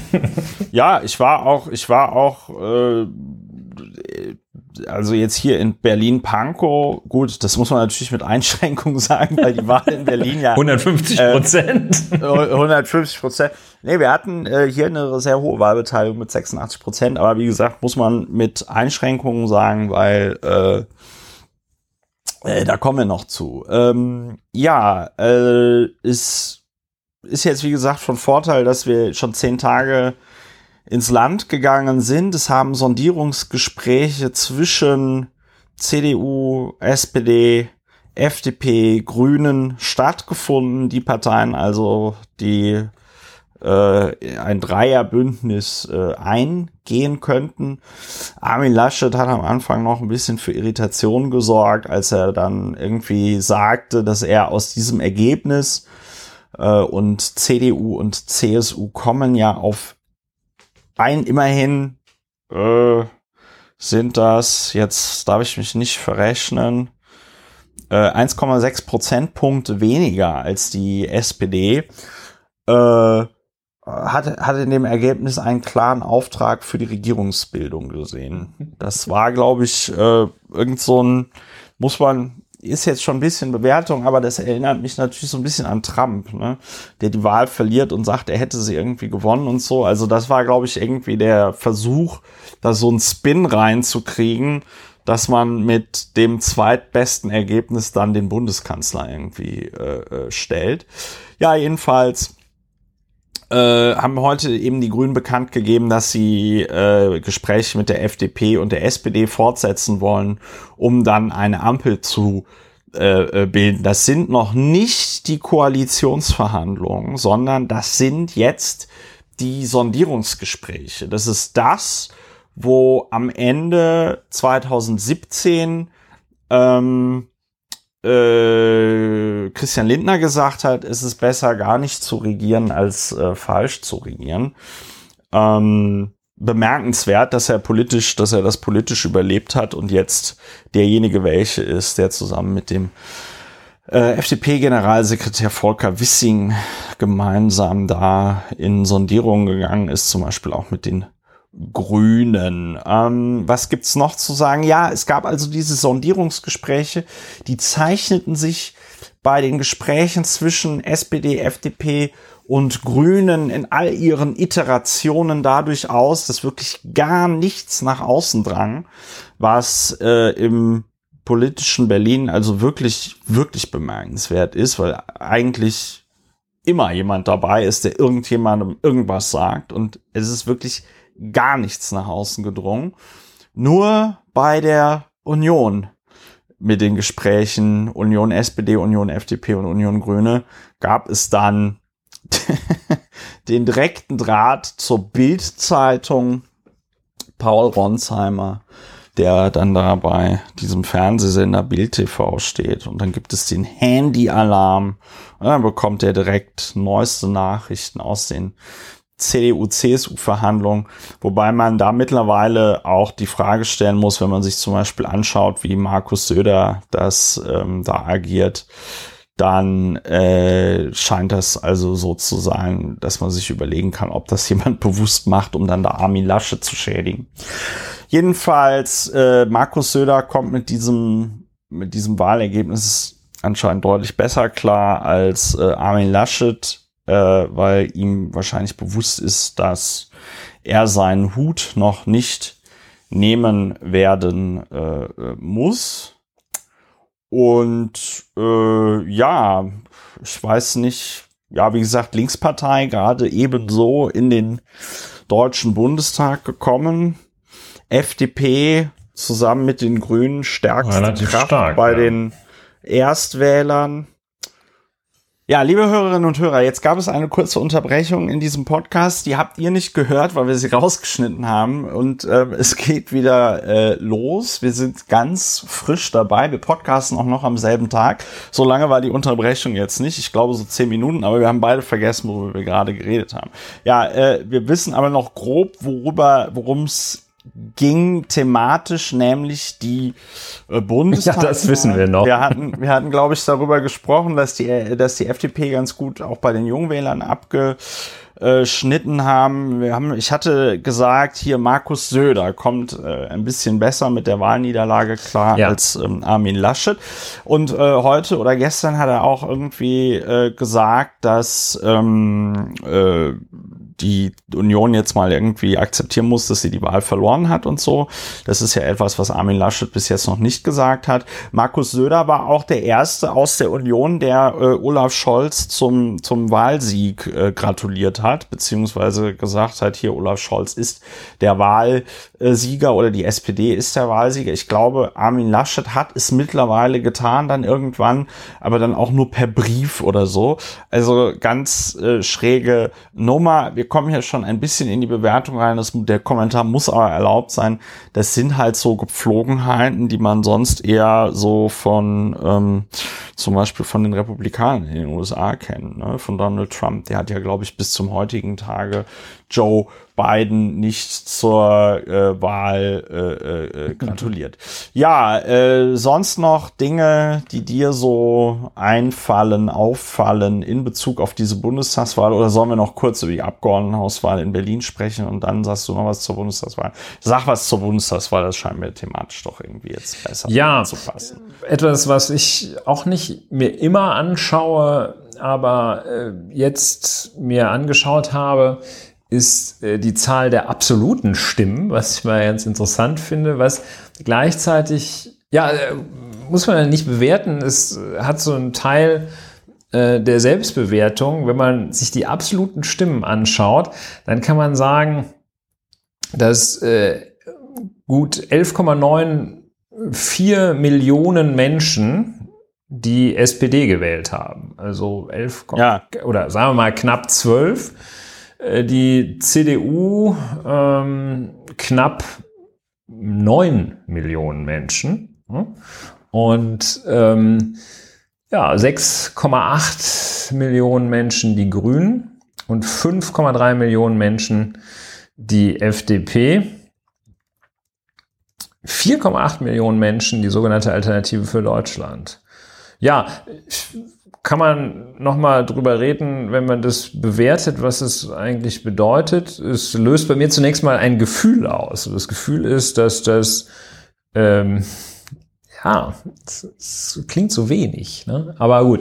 Ähm, ja, ich weiß, was du meinst, aber das liegt, wie gesagt, auch daran, äh, ja, wie ich es vorhin sagte, dass du in einem, in einem, wenn du die CSU dazu zählst, sieben äh, äh, Fraktionen Parlament hast du eine vollkommen fragmentierte Wählerschaft. Ja. Ne? Mhm. Das, ich meine, ja. das kann man sich ja, das kann man sich ja nicht mehr vorstellen oder die, sag ich mal, die jüngeren HörerInnen äh, werden mit den Ohren schlackern und staunen, wenn die hören, dass die SPD 1998 bei der Bundestagswahl äh, äh, auf 40 Prozent der äh, Zweitstimmen gekommen ist. Ja, das sind ja Ergebnisse, da, da träumt ja niemand mehr von bei den Parteien, die es gibt. Ja, ja. Also vollkommen fragmentiert äh, würde ich das vollkommen äh, naja, also wenn du, wenn du, wenn du ähm, im Parlament, äh, ja, okay, let's agree to disagree. Und ähm, ja, also ich finde, 5, also 25 Prozent, 25,7 Prozent klingt für mich mehr als 11,9 Millionen Stimmen bei einem Volk von 80 Millionen. Und es zeigt, ja, äh, diese äh, Betrachtung der absoluten Stimmen zeigt, ähm, ja nicht nur, dass äh, etwa 23 Prozent der Wahlberechtigten nicht zur Wahl gegangen sind, sondern es zeigt ja auch, wie viele Menschen in unserem äh, was weiß ich, 83 Millionen Volk offensichtlich gar nicht wählen dürfen. Ne? Ja. Äh, und ja. Äh, ist jetzt auch keine neue Erkenntnis. Ja, das wollte ich noch äh, an Fakten unterbringen. Was ich problematischer finde in dem Zusammenhang, kann ich kurz sagen, hier der, äh, das mit, dass du in den Direktwahlkreisen, ne? also das, was du da beschreibst, ähm, das, was du da beschreibst, äh, äh, führt ja in den Direktwahlkreisen dazu. Das ist jetzt der Extremfall, den ich hier gefunden habe. Ich weiß nicht, ob es das niedrigste Ergebnis ist prozentual, mit dem jemand äh, in den Deutschen Bundestag gekommen ist. Aber äh, der, äh, der Wahlkreis Dresden 2, Bautzen 2 wurde äh, geholt von der CDU mit 18,7 Prozent der Stimmen. Und wenn du dir überlegst, dass der äh, Wahlkreisabgeordnete ja dann irgendwie den Wahlkreis vertreten soll, aber nur von 18,7 Prozent der Wählerinnen gewählt worden ist, dann finde ich, kann man nochmal darüber reden, ob da bei sowas nicht irgendwie dann Stichwahlen notwendig sein sollten oder so, ja, weil das finde ich persönlich jetzt schwierig. Also, wobei ich auch dein Argument mit den äh, äh, absoluten Zahlen total gut verstehe. Ja.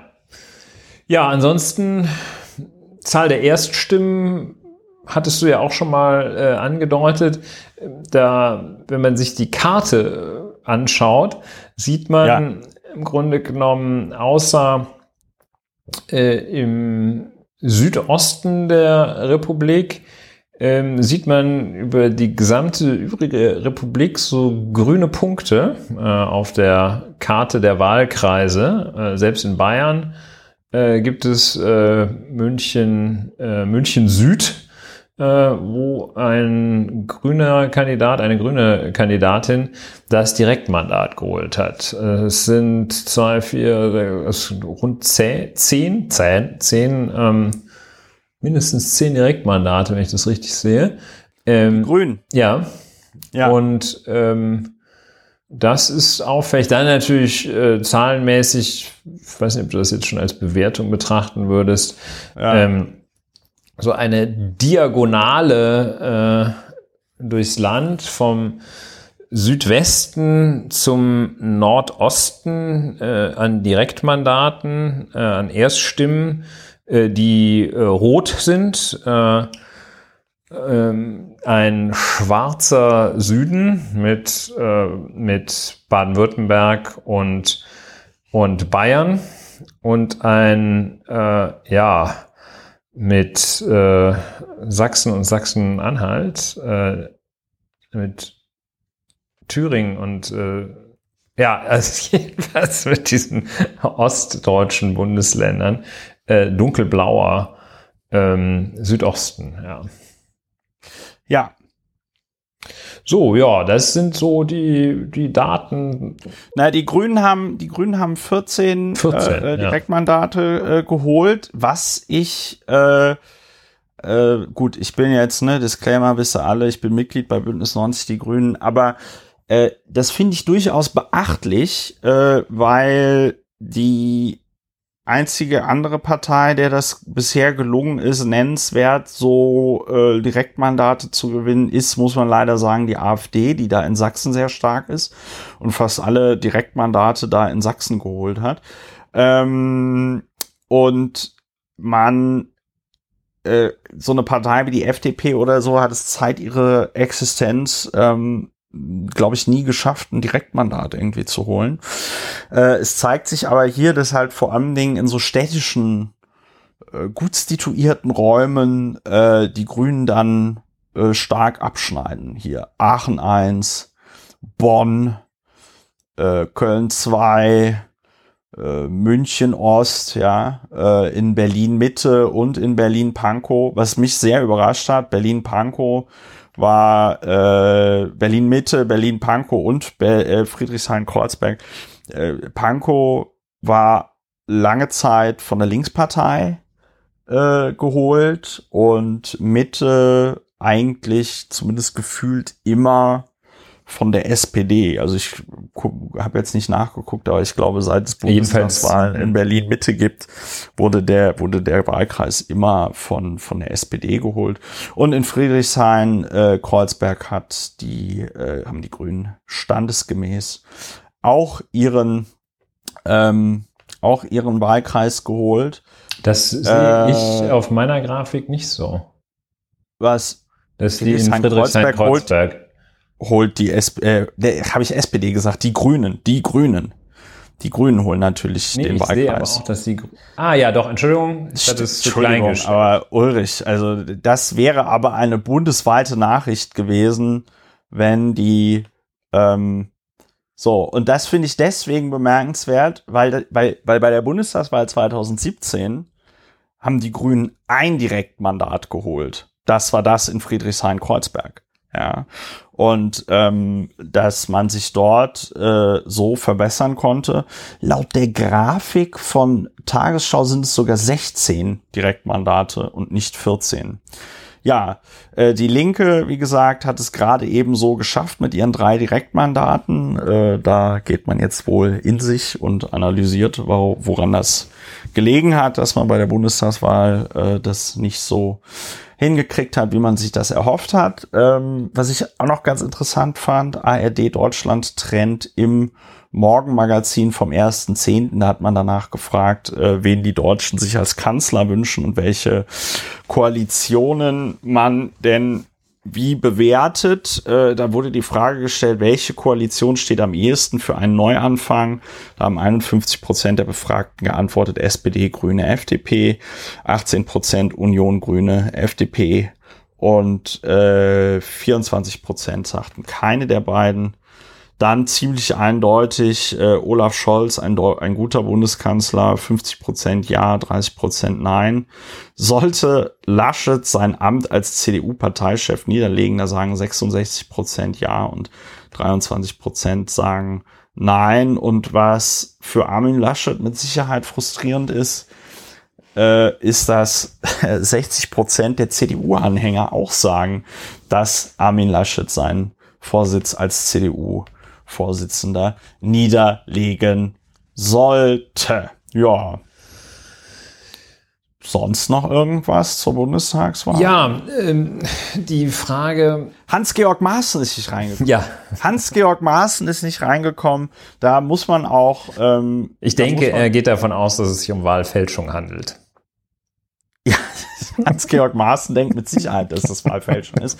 Und ich muss an dieser Stelle äh, und ich muss an dieser Stelle dazu sagen, dass ich sehr beeindruckend finde, dass äh, es die Parteien dort in dem Wahlkreis geschafft haben, also ich glaube zumindest die Grünen, äh, haben es geschafft, dort äh, dazu aufzurufen, nämlich äh, den SPD-Kandidaten zu wählen. Ja, ja. Das war vorher ein Wahlkreis, der von der äh, CDU geholt wurde. Äh, und der wurde jetzt von der SPD geholt. Ja, und eben deswegen, weil auch die Grünen dazu aufgerufen hatten, SPD zu wählen. Das sieht man am Ergebnis. Grünen hatten 4,3 Prozent, SPD 25,1 Prozent. Das sind jetzt hier die Erststimmen. Das ist aber irgendwie, ist da die Grafik der, ähm, was sind das? Die Zweitstimmen? 33,6 Prozent äh, haben also äh, den Frank Ulrich gewählt.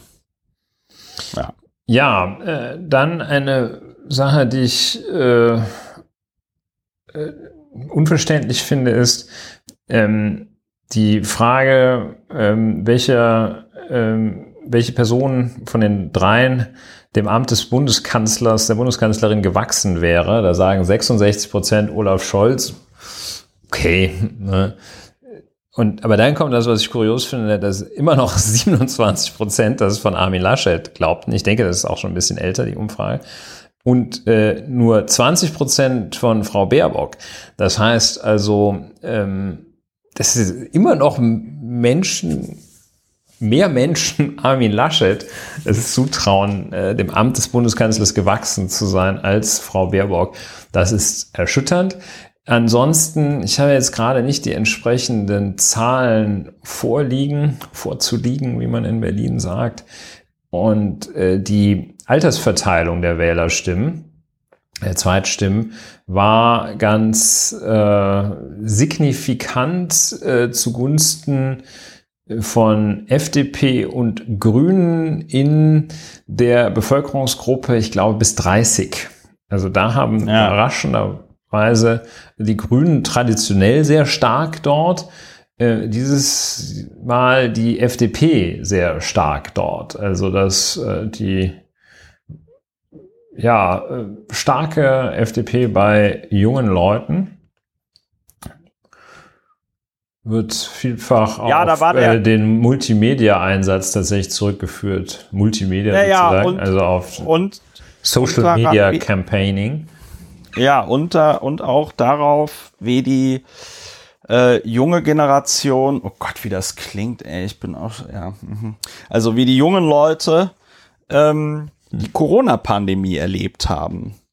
Ja, nämlich so, dass der Staat es eben nicht gut geregelt bekommt und sie da teilweise und streckenweise ziemlich im Stich lässt. Ja, ja. Und da passt die FDP mit ihrer Eigenverantwortungserzählung natürlich total rein.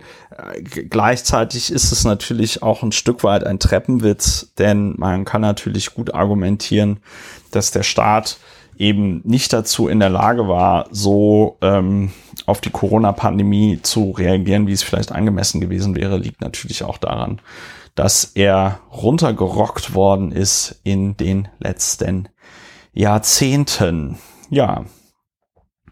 Ja, das ist in der Tat eine gewisse Ironie. Ja, was kann man noch sagen? Also man kann sagen, aus den Sondierungs... Ich, ja? Na, ich klicke hier gerade... Nee, keine Sonne also Handyalarm. Äh, ich klicke hier gerade so durch die Wahlkreise, die die AfD geholt hat in Sachsen und in Thüringen. Und ähm, ich weiß nicht, ob das schon eine Bewertung ist, aber ich sage es mal so.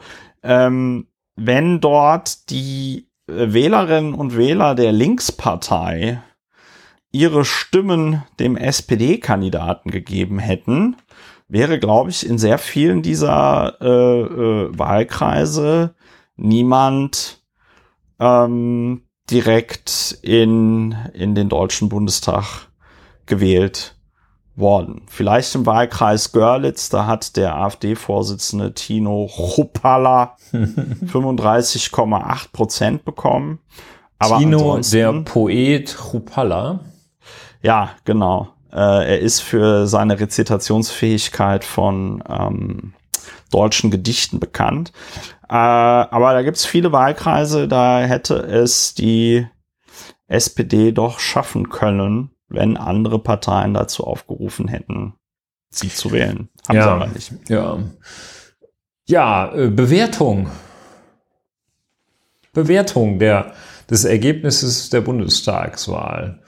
Ich fange an. Des, ja, fang du an, Ulrich. Fang an. Nein. Zünd den, zünd ich fange fang mal langsam an. Es fang langsam an. gab das berühmte Instagram-Foto von den äh, Parteispitzen der Freien Demokratischen Partei und der Partei Die Grünen Bündnis 90. Heißen die eigentlich noch die Grünen Bündnis 90? Nee, oder nur die Grünen? Bündnis 90, die hießen immer Bündnis 90 die Grünen. Ja, dann wollen wir es doch auch sagen. Und äh, das berühmte Instagram-Foto, das Anlass zu Fantasien, Scherzen und äh, oberflächlichen und tiefgründigen Gedanken gegeben hat, ähm, dass äh, die vier zeigt äh, und das so ja, langsamer Einstieg, ähm, einen gewissen Politikwechsel vielleicht vorwegnimmt. Jedenfalls ist das die Sprache, die so, die Bildsprache, die äh, nach meiner Einschätzung unserem Land einfach wesentlich eher entspricht als die Bildsprache dieser etwas adipösen Männer mit Krawatten in blauen Anzügen, wie sie vor schwarz-rot-goldenen Hintergründen stehen.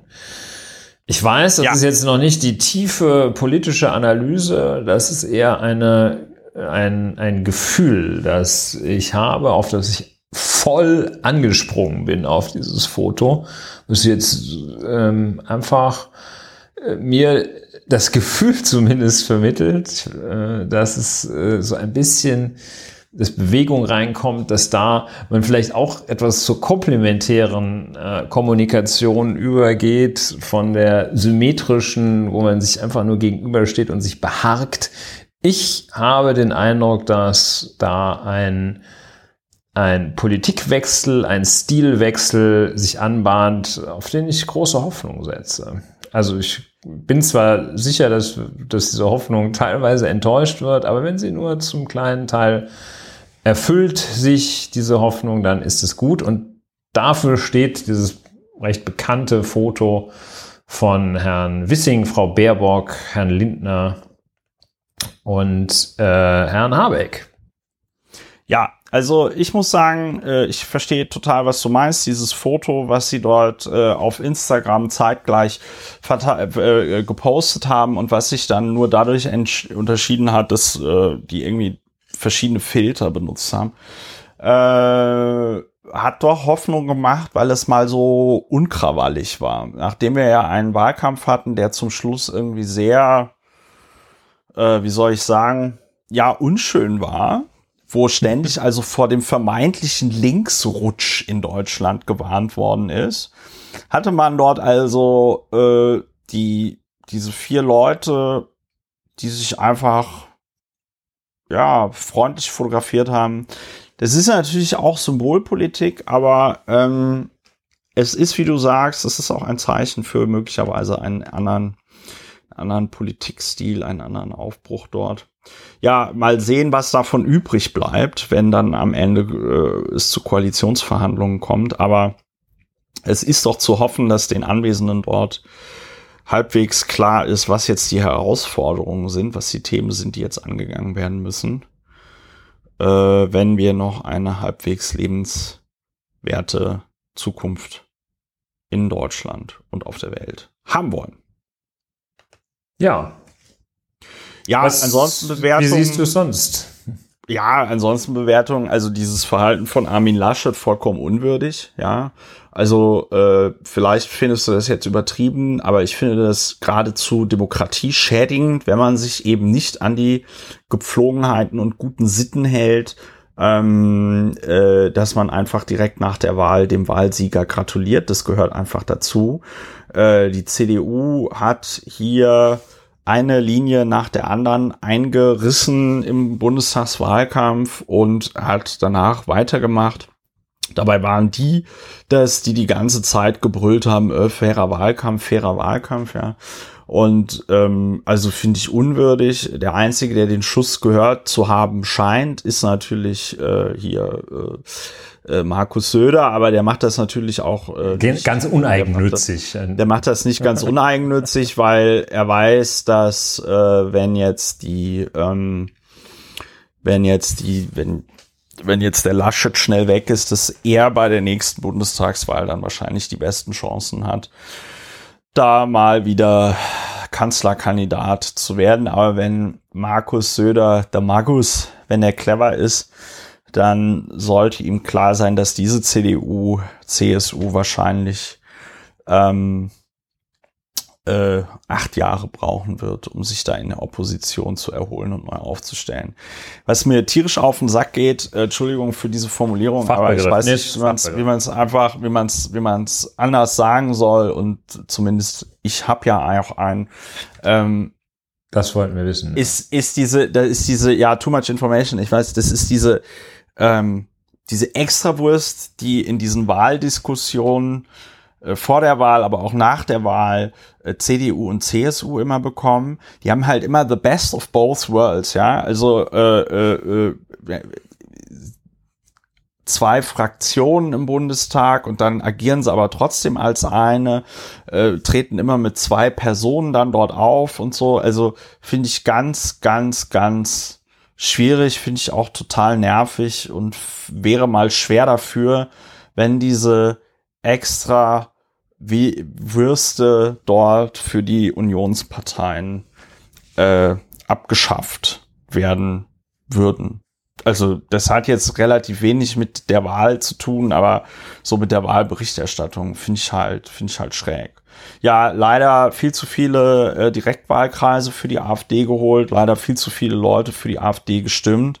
Und ich finde, dort könnten sich die Parteien mal in den betreffenden Wahlkreisen zusammensetzen und sich überlegen, wie sie in Zukunft strategisch äh, Kandidaten so aufstellen, dass äh, die AfD keine Direktmandate mehr holt. Und ähm, ja, also ich weiß jetzt nicht, wie du das siehst, aber ich finde es, wie gesagt, schwierig, wenn man mit 25 Prozent, paar 30 Prozent äh, das Direktmandat holt. Finde ich irgendwie, finde ich irgendwie nicht gut. Ja, ja, ähm, das finde ich natürlich, also du weißt es auch, äh, da es ja abgefedert wird durch das äh, Verhältniswahlrecht, sehe ich das als nicht so gravierend an. Kann ich damit noch leben. Äh, aber es ist, äh, ja, vielleicht sollte man sich da tatsächlich überlegen, das mit der Stichwahl, ja, auf der anderen Seite äh, ist es mir letztlich egal, bei der AfD zum Beispiel völlig, also da ist es mir echt egal, ob da mehr von der Liste drauf sind oder mehr von der mehr direkt gewählte, äh, kommt sowieso nichts bei rum. Ja, also sagen wir so, wird abgefedert durch durchs Verhältniswahlrecht. Hm, kann man drüber nachdenken, sollte man drüber nachdenken. Der Bundestag ist ja nicht so explodiert in der Anzahl wie befürchtet. Teilweise befürchtet. Ähm, aber auch äh, nicht so klein, wie er sein könnte, wenn sich die Parteien mal. Ah, äh, 735 Sitze. Ja. Und äh, statt der, was war es, 600? 500, nee, 589 sind es, glaube ich. Ah ja. Ähm, ja. Das weiß ich aber auch nur deswegen so genau, weil ich es neulich mal nachgeguckt habe, aber ich gucke es jetzt nochmal nach. Ja, ähm, so, das ist so ein bisschen, ja, kommt man auch klar mit. Zeigt sich natürlich, äh, das ist ja noch der, äh, der, das Relikt sozusagen des alten Zwei-Parteien-Systems oder System kann man es nicht nennen, des alten Zwei-Parteien-Staats, dass die beiden damals großen äh, Parteien sich natürlich gesagt haben, nö, nö, hier, das, das verschafft uns einen enormen Vorteil, die Regelung zu Überhangmandaten, das schaffen wir nicht ab. Da wird nicht dran gerüttelt. Eine Entwicklung, die sich dann auftut in der Zukunft. Ja, ich glaube, dass es die gesellschaftliche Wirklichkeit auch deutlich besser abbildet, wenn mehr Parteien stärker vertreten sind, als es nur die Wahl zwischen Schwarz und Rot äh, tun würde oder die als Schwarz und Rot die Wirklichkeit im Lande repräsentieren würden. Ich bin so ein ja ein bisschen nachdenklich äh, geworden, als ich äh, sah, dass die Grünen, was ich sehr begrüße, damit da kein Missverständnis auftritt, aber dass die Grünen äh, da, wo ich lebe äh, und wohne, äh, einfach doppelt so viele Stimmen wie im Bundesdurchschnitt haben. Warum bin ich dadurch nachdenklich? Äh, das heißt, dass meine unmittelbare Lebensrealität oder es indiziert für mich ein bisschen, dass meine unmittelbare Lebensrealität äh, eine andere ist als äh, diejenige äh, des Durchschnittsdeutschen. Das wusste ich vorher schon, Im, aber als die im Wahlkreis von Tino Chopala. Chopala. Ja, ähm, Chopala. Chopala. Und da gibt's im, ich bin kürzlich auch mal äh, aus Gründen äh, durch das Erzgebirge tatsächlich gefahren. Und äh, das ist ja, da ist der Wahlkreis, in dem die Grünen den geringsten Zweitstimmenanteil haben, ich glaube mit 3,3 Prozent. Ähm, das ist umgekehrt natürlich auch eine Lebenswirklichkeit, äh, die dem glücklicherweise dem durchschnittlichen, äh, dem Durchschnitts oder dem Median oder whatever äh, in Deutschland nicht entspricht. Aber es ist vielleicht ganz sinnvoll, das, äh, das im Sinn zu haben. Jedenfalls für mich ist es sinnvoll. Und ähm, der, ja, man sieht natürlich auch, ähm, wenn man sich Berlin zum Beispiel anschaut, ähm, das Erststimmenergebnis und das Zweitstimmenergebnis äh, steht dem nicht, hinter, nicht weit hinterher. Da weiß man, warum äh, solche Intellektuellen wie Frau Annegret Kramp-Karrenbauer und andere äh, mit diesen, mit diesen, äh, mit diesem Bashing von Berlin Mitte, Prenzlauer Berg, Friedrichshain kommen, weil sie da einfach keine Schnitte haben mit ihrem rückwärtsgewandten, ja. mit ihrem rückwärtsgewandten ähm, Hass auf Leute, äh, die ja äh, früher ja, ja. Latte Macchiato getrunken haben, weil also ja die CDU, die CDU hier äh, Friedrichshain-Kreuzberg 7 Prozent, äh, Berlin Mitte 11,2 Prozent, Pankow 11,7 Prozent. In den äh, Westbezirken von Berlin äh, ist sie da äh, deutlich, deutlich äh stärker. Ja, Südwest. Aber ja, ne? klar, die ähm, und Reinickendorf ja, überrascht. Nö, ja. Rein, Reinickendorf. Ja, und Nord.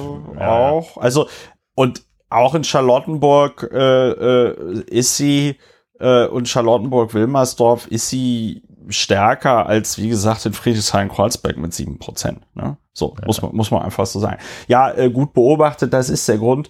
Ähm, äh, es ist, aber weißt du, was ich so lustig finde? Mhm. Ähm, ich habe immer das Gefühl, in dieser Diskussion so andere Lebensrealitäten äh, anzuerkennen. Ja, äh, geht es immer darum, dass dann von den Leuten, die in Berlin Mitte oder die in Pankow oder in Friedrichshain wohnen, erwartet wird, sich doch mal auch in die Lebensrealität des, äh, weiß ich nicht, Handwerkers aus äh, Görlitz äh, äh, zu versetzen oder des, äh, weiß ich nicht, ähm, Küchenfachbau Meisterbetriebes aus dem Oberbergischen Kreis, ja ich habe nie das Gefühl, dass es in dieser Debatte andersrum geht. Hm. Man sagt, ja, aber versteht doch mal die Leute in äh, Berlin Mitte oder in Berlin ja. äh, Friedrichshain-Kreuzberg oder Pankow.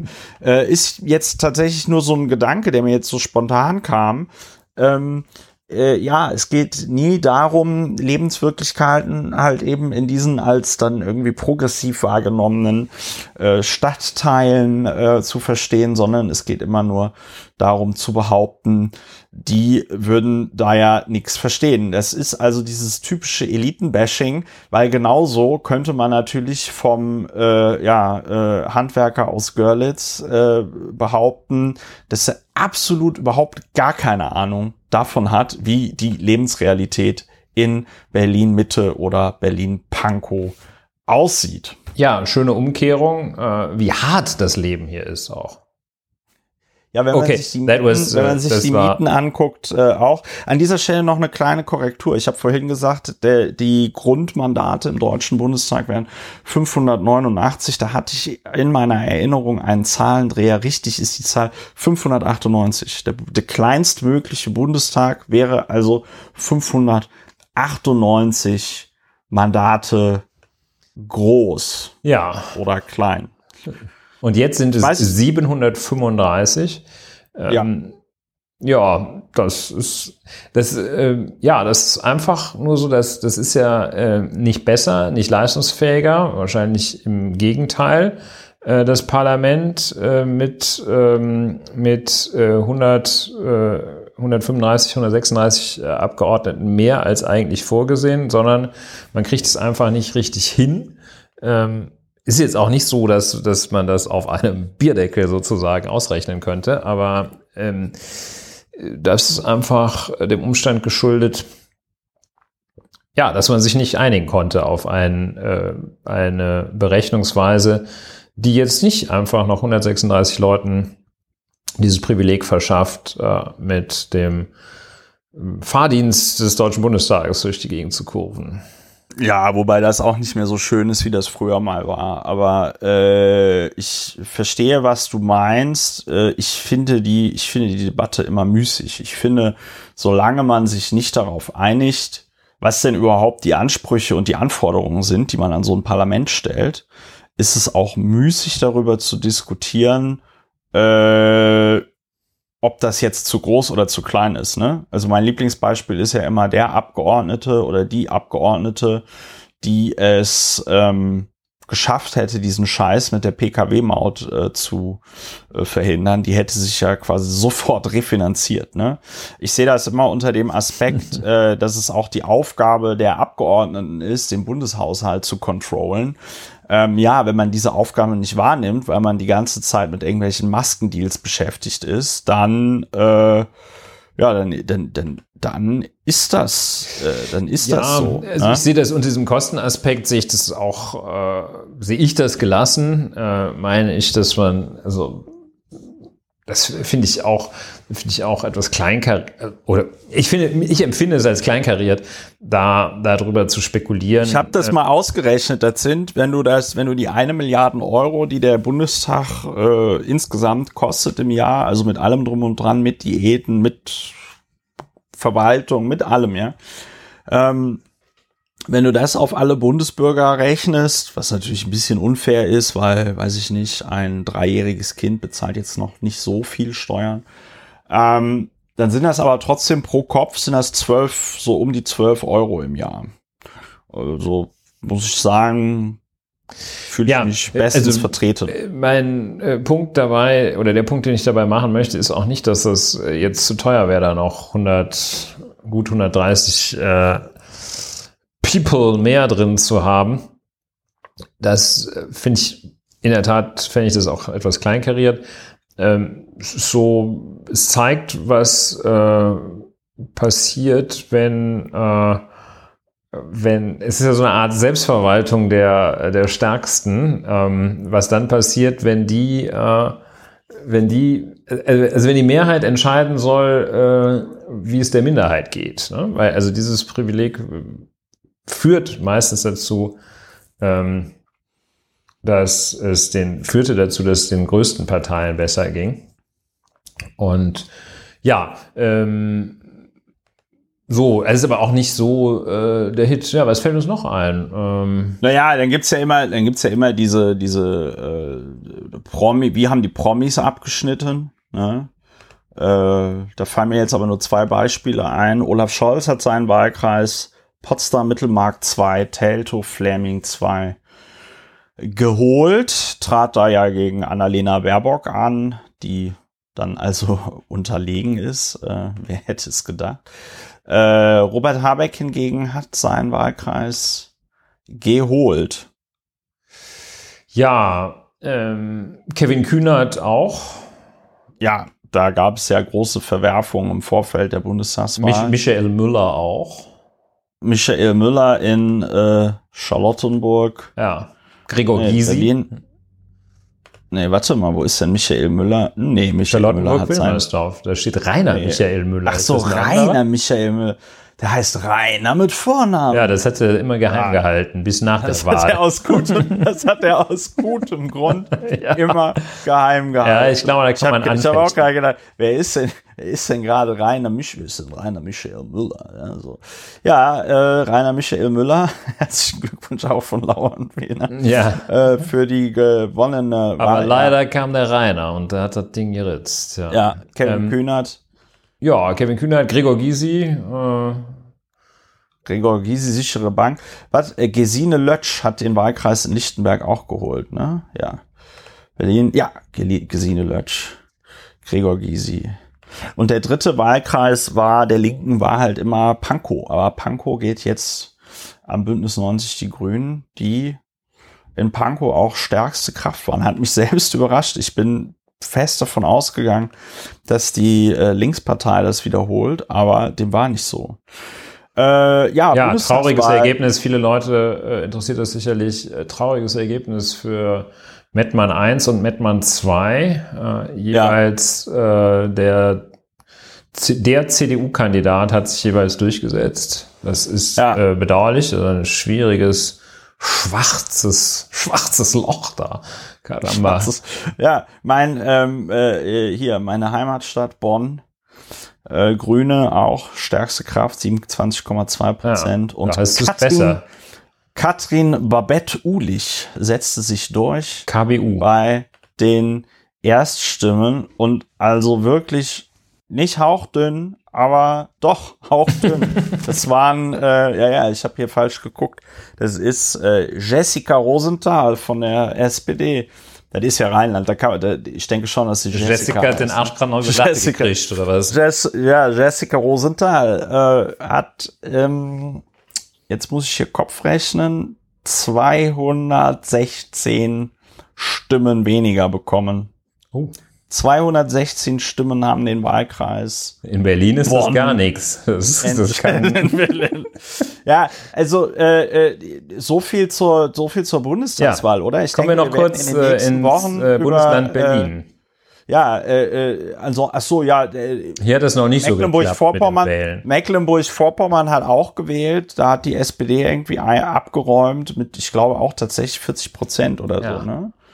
Äh, ich gucke mal gerade. Da haben aber auch einige gedacht, Quatsch. sie würden äh, die Bundeskanzlerin Schwesig wählen wahrscheinlich. Ja, I don't know. Also äh, Umfrage zu den Landtagswahlen, warte mal, Mecklenburg-Vorpommern, damit ich jetzt hier keinen Quatsch erzähle. Äh, SPD 39,6 Prozent. Ne? Boah. Äh, das ist, aber jetzt muss ich mal gucken, wie viel hatten die denn bei der letzten, bei der letzten Wahl? 35,6. Also die ähm, SPD dort ohnehin sehr stark. CDU krass abgeschmiert, minus 10 Prozentpunkte. FDP hat es wieder ins Parlament geschafft. Linkspartei auch krass abgeschmiert, minus 9 Prozentpunkte. Ähm, ah nee, das scheiße, das war die Wahl vom 4.9.2011 dazwischen hat ist auch interessant, ja. Die Darstellung ist ähm, nicht so gut, aber äh, es äh, ist es ist ähnlich. AfD minus fünf Prozentpunkte, Linkspartei minus vier Prozentpunkte, also klarer Abwärtstrend. Grüne haben es auch wieder ins Parlament geschafft. Grüne und FDP haben es ins Parlament geschafft. Grüne beim letzten Mal mit 4,8 Prozent, ein bisschen sehr ärgerlich vielleicht. Ne? Und äh, SPD neun Prozentpunkte dazu gewonnen, CDU, CDU sechs Prozentpunkte verloren. Äh, ja, Manuela Schwesig äh, wird da ihre Position in der SPD gestärkt haben. Ja. Und interessanterweise wählen in Mecklenburg-Vorpommern noch immer 0,8 Prozent die NPD, obwohl es doch die AfD dort äh, gibt. Ja, kommen wir zur ja, Wahl. Die, diejenigen, denen die AfD nicht rechts genug ist. Ja, oh Gott, ey. das ist auch, da musst du, auch ein Kunststück. Da warte ich auf ein einfühlsames, da warte ich auf ein einfühlsames äh, Porträt in der, in der, äh, im Spiegel.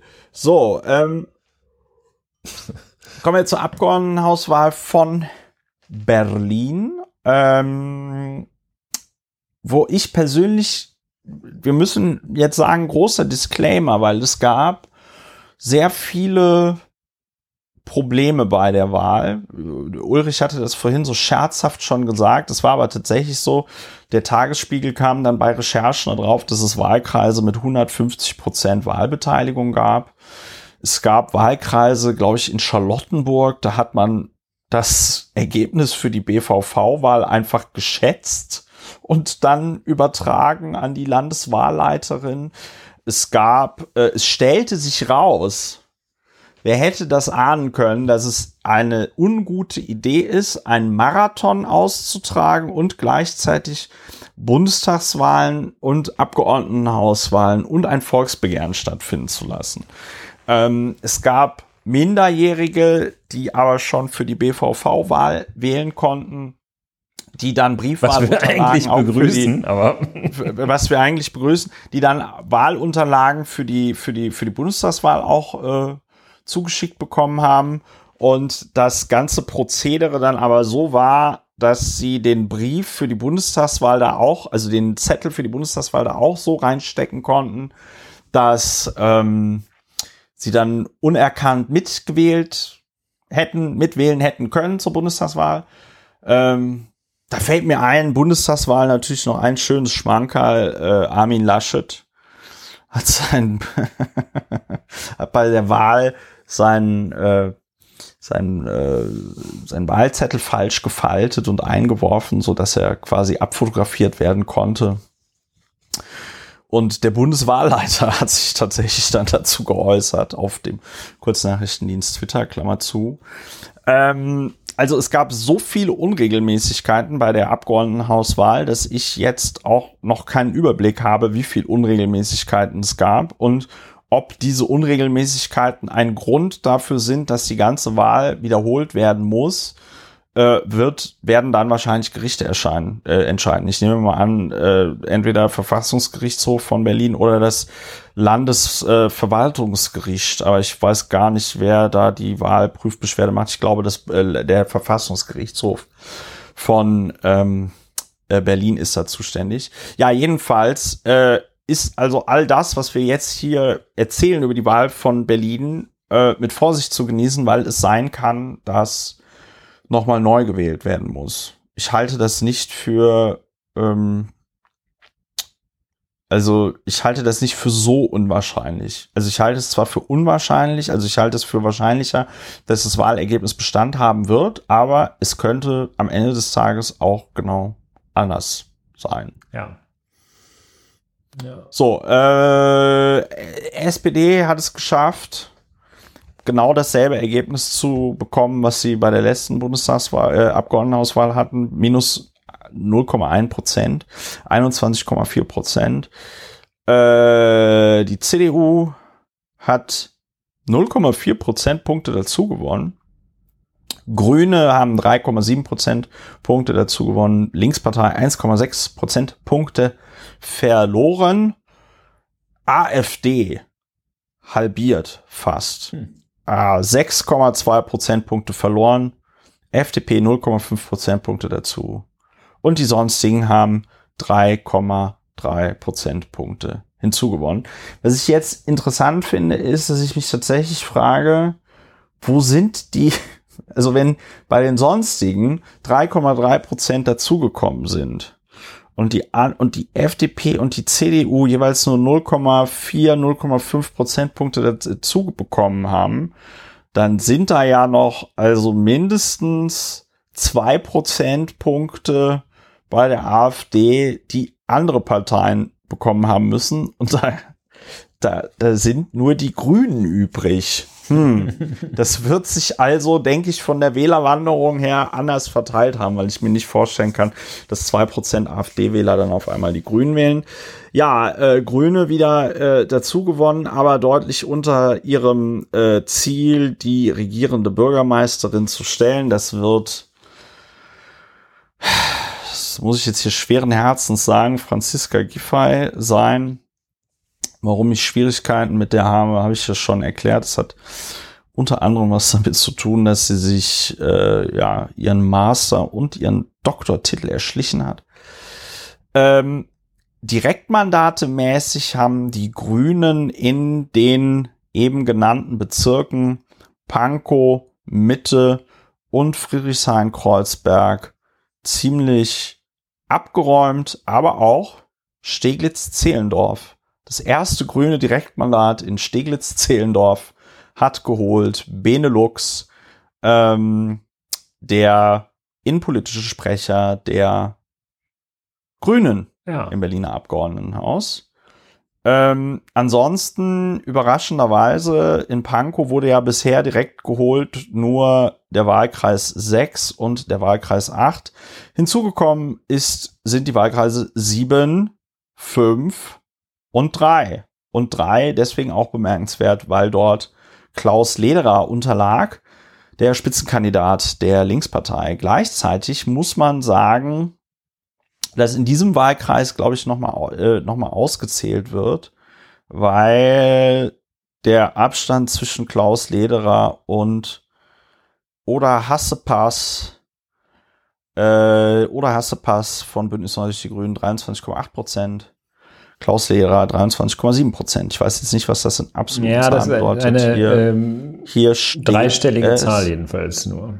Äh, ich glaube ja, 300 ja, und, Nein, nein, nein, nein, nein, nein, nein, nein, nein, nein, hm. viel krasser. Vielleicht 30, noch 30 Stimmen. Das was? sind 30 Stimmen Unterschied. Ja.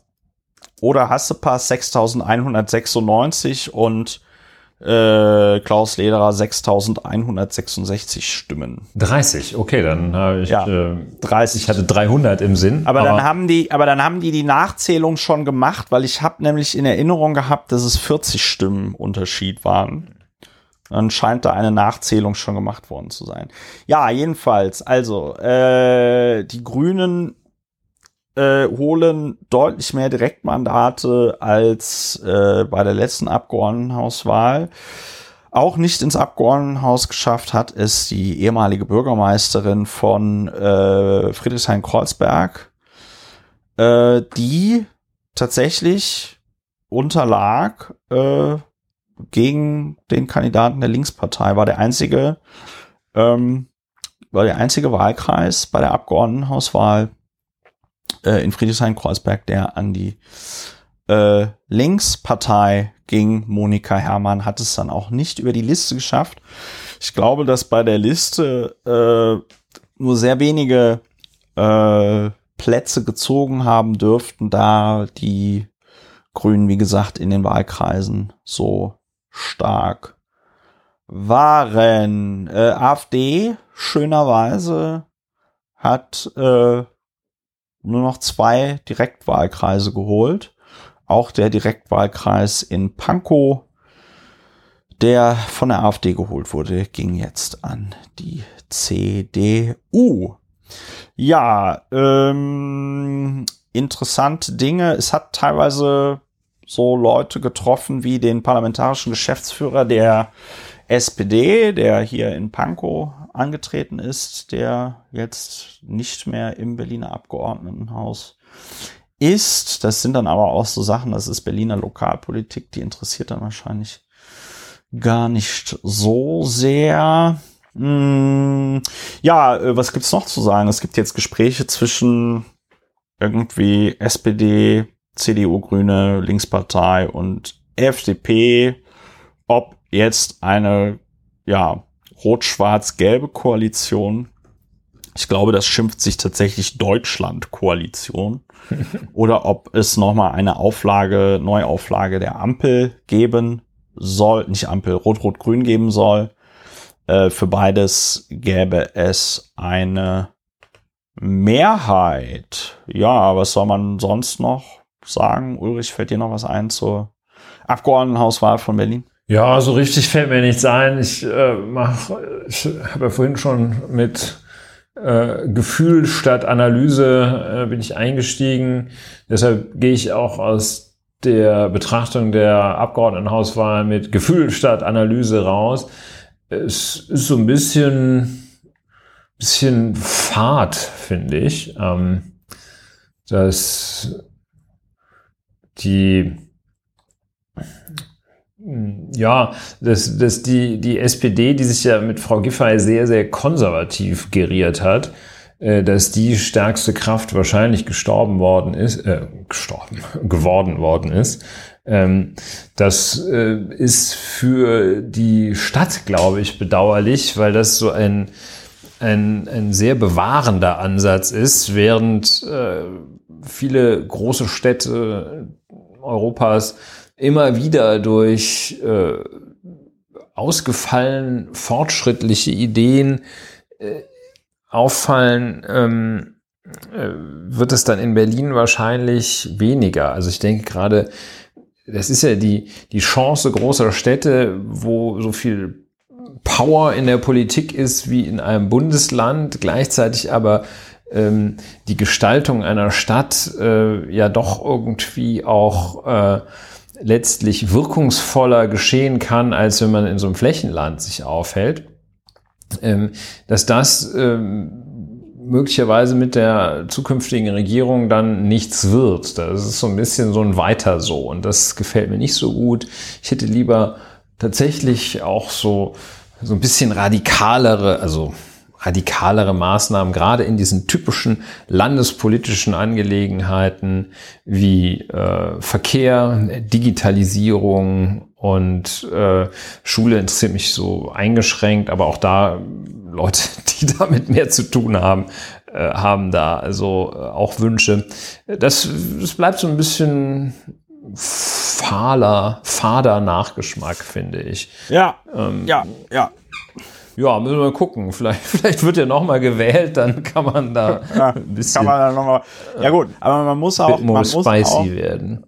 Man muss auch jetzt, sag ich mal, in der Wahlanalyse, muss man auch einfach sagen, habe ich in diesem Podcast schon mehrfach die Frage gestellt, war das jetzt von den Grünen so clever, eine Person zu aufzustellen mit ähm, Bettina Jarasch, die halt eben von nicht so vielen Leuten gekannt wird. Ne? So, ähm, ich meine, man muss sagen, die SPD hat da leider, oder was heißt leider? Oder ja, SPD hat halt, hat, ne? mhm. hat halt äh, von der Prominenz und der Beliebtheit Franziska Giffey, äh, Giffey's äh, ganz massiv profitiert. Also so, äh, ne, da muss man sagen, befinden wir uns befinden wir uns halt so ein bisschen in der Blase, äh, dass wir das natürlich gar nicht gut finden, wenn die da irgendwie ihre Doktorarbeit abkupfert. Ja? Aber wir haben ja auch hier über diese Umfragen geredet, wo die Leute, wo dann 40 Prozent sagen, sie sind mit der Arbeit von Franziska Giffey zufrieden. Ja, äh, das ist natürlich so, erstaunlich ne? für also jemanden, der gar nicht Berlin, in Berlin arbeitet. Ja, auf, ja. auf Berlin, auf Berlin bezogen. So und das ist dann schon, das ist dann schon wirklich sehr bemerkenswert. Wobei man sagen muss, wenn ich mir jetzt hier die Umfragen noch mal angucke, dann scheint das auch eher der Bundestrend zu sein, von dem die SPD hier profitiert hat. Ja, also auch bei der auch bei der äh, SPD ging es ab August drauf, ja. Und ähm, auch bei der Landes-SPD hier geht es ab äh, August rauf. Ja, wie gesagt, äh, schwierig die Vorstellung, regierende Bürgermeisterin Franziska Giffey, daran muss ich mich äh, noch gewöhnen. Ähm, aber äh, was will man machen? Man muss mit dem arbeiten, was man hat. Ich denke, sie wird ein äh, Quell immerwährender Freude bleiben in den nächsten fünf Jahren, weil ich mir nicht vorstellen kann, ähm, dass jemand, der so aufgestellt ist wie sie, dass es da dann nicht das eine oder andere äh, geben wird, wo man dann möglicherweise den Kopf schüttelt. Also ich sag mal, ist eine hohe Prädis Prädisposition, dass da sowas ähm, äh, passiert. Ja, ansonsten gebe ich dir recht, das ist ein bisschen enttäuschend. Ne? Also Aufbruch ist das, äh, ist das nicht mitnichten. Gleichzeitig wie gesagt, wenn man sich die Direktmandate anguckt von 2021 im Vergleich zu 2017, dann ist insbesondere in den Innenbezirken dieser Wechsel von SPD, Linkspartei hin zu Bündnis 90, die Grünen, dieser Unterschied ist doch wirklich sehr äh, dramatisch, muss man einfach so sagen. Also äh, ich habe es jetzt leider hier nicht äh, vorliegen, ähm, äh, wie die Zweitstimmenergebnisse waren, aber äh, ich glaube bei der letzten Abgeordnetenhauswahl, es gab halt Direktmandate in Friedrichshain-Kreuzberg für die Grünen, es gab zwei Direktmandate in Pankow, muss man sich jetzt überlegen, äh, Pankow hat neun Wahlkreise, bei der letzten Abgeordnetenhauswahl haben die Grünen davon zwei geholt, bei dieser Abgeordnetenhauswahl haben sie fünf geholt. Ja. Ähm, ja, also äh, sehr, sehr bemerkenswert, das alles in äh, Pankow. Ja, und in Berlin insgesamt mit der Möglichkeit, dass wir vielleicht auch über die Wahl zum Berliner Abgeordnetenhaus noch einmal sprechen, beziehungsweise über eine weitere Wahl in Kürze sprechen werden. Ja, wobei ich glaube, wenn das da zu einer Wahlprüfbeschwerde kommt, dann, ja, wenn die das schnell abfrühstücken, aber dann werden die halt sagen, dann muss halt 2022 neu gewählt werden. Ne? So, das ist so wie damals bei dieser Neuwahl in Hamburg. Ja, wie dem auch sei. Also es ist natürlich wirklich sehr bedauerlich, was da abgegangen ist. Ne? Das ist ähm, peinlich. Das kann man auch, da kann man auch durch nichts entschuldigen. Und also insbesondere äh, das mit den mit den Wahlzetteln, dass dann, also es wurden ja anscheinend 130 Prozent Wahlzettel gedruckt, ne? Aber dann scheiterte irgendwie die Verteilung am Wahltag, ja. Vollkommen unterirdisch. Ja, es, es ist ja, es soll ja jetzt schonungslos aufgeklärt werden. Ja, ja. Äh, bislang hat das eher so episodischen Charakter. Und äh, dass also nur so ein paar Einzelfälle bislang geschildert werden, die äh, aber auch schon ausreichend äh, Absurdität aufweisen. Ähm, vor allem äh, die äh, wohl so ein etwas wiederkehrende äh, Figur ist das, äh, der, dass irgendeiner bei Problemen versucht, den zuständigen äh, die zuständige Person telefonisch zu erreichen und der oder die nicht dran geht. Das ist so ein Klassiker. Ja. Wir fehlen Wahlzettel oder wir haben die falschen oder für den falschen Bezirk oder ähm, was auch immer fehlt, oh, dann ruf doch mal da an und dann äh, ja, geht da irgendwie der, der, der Chef vom, vom, vom Wahlbüro geht dann dahin und versucht den Oberchef anzurufen und kommt zurück, sagt, keiner erreicht. Ne? Gut, ja. wäre wär vielleicht ganz sinnvoll, da so eine Erreichbarkeit auch herzustellen am Wahlsonntag ja. selbst zumindest. Ähm, man weiß noch nicht so genau, was da tatsächlich schiefgelaufen ist. Äh, was wohl auch nicht so ein Erfolgsrezept ist, ist, äh, dass die Stelle Landes, der Landeswahlleiterin, äh, dass das ein Ehrenamt ist. Da nimmt man dann so einen aus der Verwaltung und sagt, mal hier, mach du das mal ehrenamtlich. Ähm, und äh, das, das war halt nicht das Erfolgsrezept wohl. Ne? Ja, also sowas nebenher zu machen ist äh, ja ist blöd, Quatsch. Ne? ist es Quatsch. ne? blöd. Äh, das erklärt dann auch, das erklärt dann aber auch wahrscheinlich, warum die äh, Frau Michaelis ähm, dann relativ schnell ihren Job da äh, angeboten hat. Also da sie, genau, da sie da ja berufen wird und das ehrenamtlich macht, äh, neben ihrer Arbeit, sie kann da nicht jetzt irgendwie zurücktreten, sondern sie muss dann darum bitten, da abberufen zu werden und äh, das wurde sie jetzt auch. Und äh, das kann man dann aber natürlich auch verstehen. Ne? Also, dass man da dann möglicherweise keinen Bock mehr drauf hat. Gleichzeitig muss man sagen, ist sie das ja wahrscheinlich auch nicht zufällig geworden, sondern wollte das. Ähm, ich kann mich nur daran erinnern, bei der Abgeordnetenhauswahl 2017 gab es auch schon irgendwie Schwierigkeiten mit der Software, mit äh, den Druckern für die Wahlzettel und so weiter und so fort. Und ähm, ich bin tatsächlich negativ überrascht, weil ich gedacht habe, okay, das hat man bei der letzten Abgeordnetenhauswahl dann irgendwie hingekriegt, dann wird man das auch bei der hier hinkriegen. Aber anscheinend ja, war ja auch Pustekuchen. Ne? Anscheinend war ja auch das Problem, dass wenn dann äh, weiß ich nicht, Wahlzettel unterwegs waren oder so, man dann irgendwo stecken blieb, weil halt in der Stadt dieser Marathon stattfand. Das war, wie gesagt, auch möglicherweise nicht so eine gute Idee. Ja, äh, wir werden in den nächsten Folgen, denke ich, darüber reden. Ja, das wird spannend. Mich wird äh, vor allem interessieren, wie, wie und wer in welcher Weise auf die Idee kommen konnte, Wahlergebnisse zu schätzen. Das finde ich also, also der, das, das ist ein, eine Vorgehensweise. Abgefahren äh, die ich also in westlichen ich Demokratien das, bislang noch nicht. Ich kann mir das nur so erlebt, vorstellen, dass hatte. diese Leute im Vorfeld nicht ordentlich gebrieft worden sind, nicht ordentlich da, ne, du kriegst da ja eigentlich dann so Kurse die Schätzung und mit. so. ähm, ich, ja, ich weiß nicht, was, wie, ja, also ja, ich bin da tatsächlich sprachlos. Ja, dem werde ich mit mal ganz gesondert und besonders nachgehen, der, ja. der Schätzung. Ja, ja. dann werden wir irgendwie erfahren, äh, sowohl im Bund als auch in Berlin, was sich hier für Koalitionen anbahnen. Alles in allem, die Demokratie hat mal wieder funktioniert, relativ geräuschlos. In Berlin hat es ein bisschen mehr Krach gemacht. Ähm, ja. Ja, das ist äh, an für sich fast ein, fast nicht nur fast, ne? äh, ein schönes Schlusswort. Äh, zu sagen, wir können uns ja auch freuen, dass die Demokratie hier funktioniert hat. Halbwegs. Also, äh, dass die Demokratie dem Grunde nach äh, vollständig funktioniert hat, mit äh, einzelnen Schwierigkeiten, die aber meines Erachtens äh, die, ja. die immer noch äh, die die Demokratie als solche und den demokratischen Prozess über jeden Zweifel erhaben sein lassen. Ja, das auf jeden Fall. Und das ist auch schön, gut. erfreulich und gut so. Ja. Ja. ja. So. Ja, ja dann äh, bind doch ja. mal ab. Ich, ich binde ab.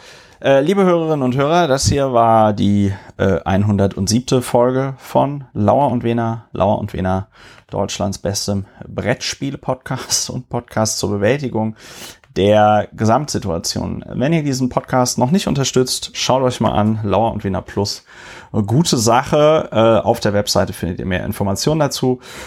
Wenn ihr diesen Podcast bereits unterstützt, wunderbar. Vielen, vielen lieben Dank dafür. Empfehlt uns weiter. Und äh, dann hoffe ich, dass euch diese Folge gefallen hat und wir hören uns wieder demnächst, hoffentlich bald, bei Lauer und Wiener. Macht's gut. Tschüss. Tschüss.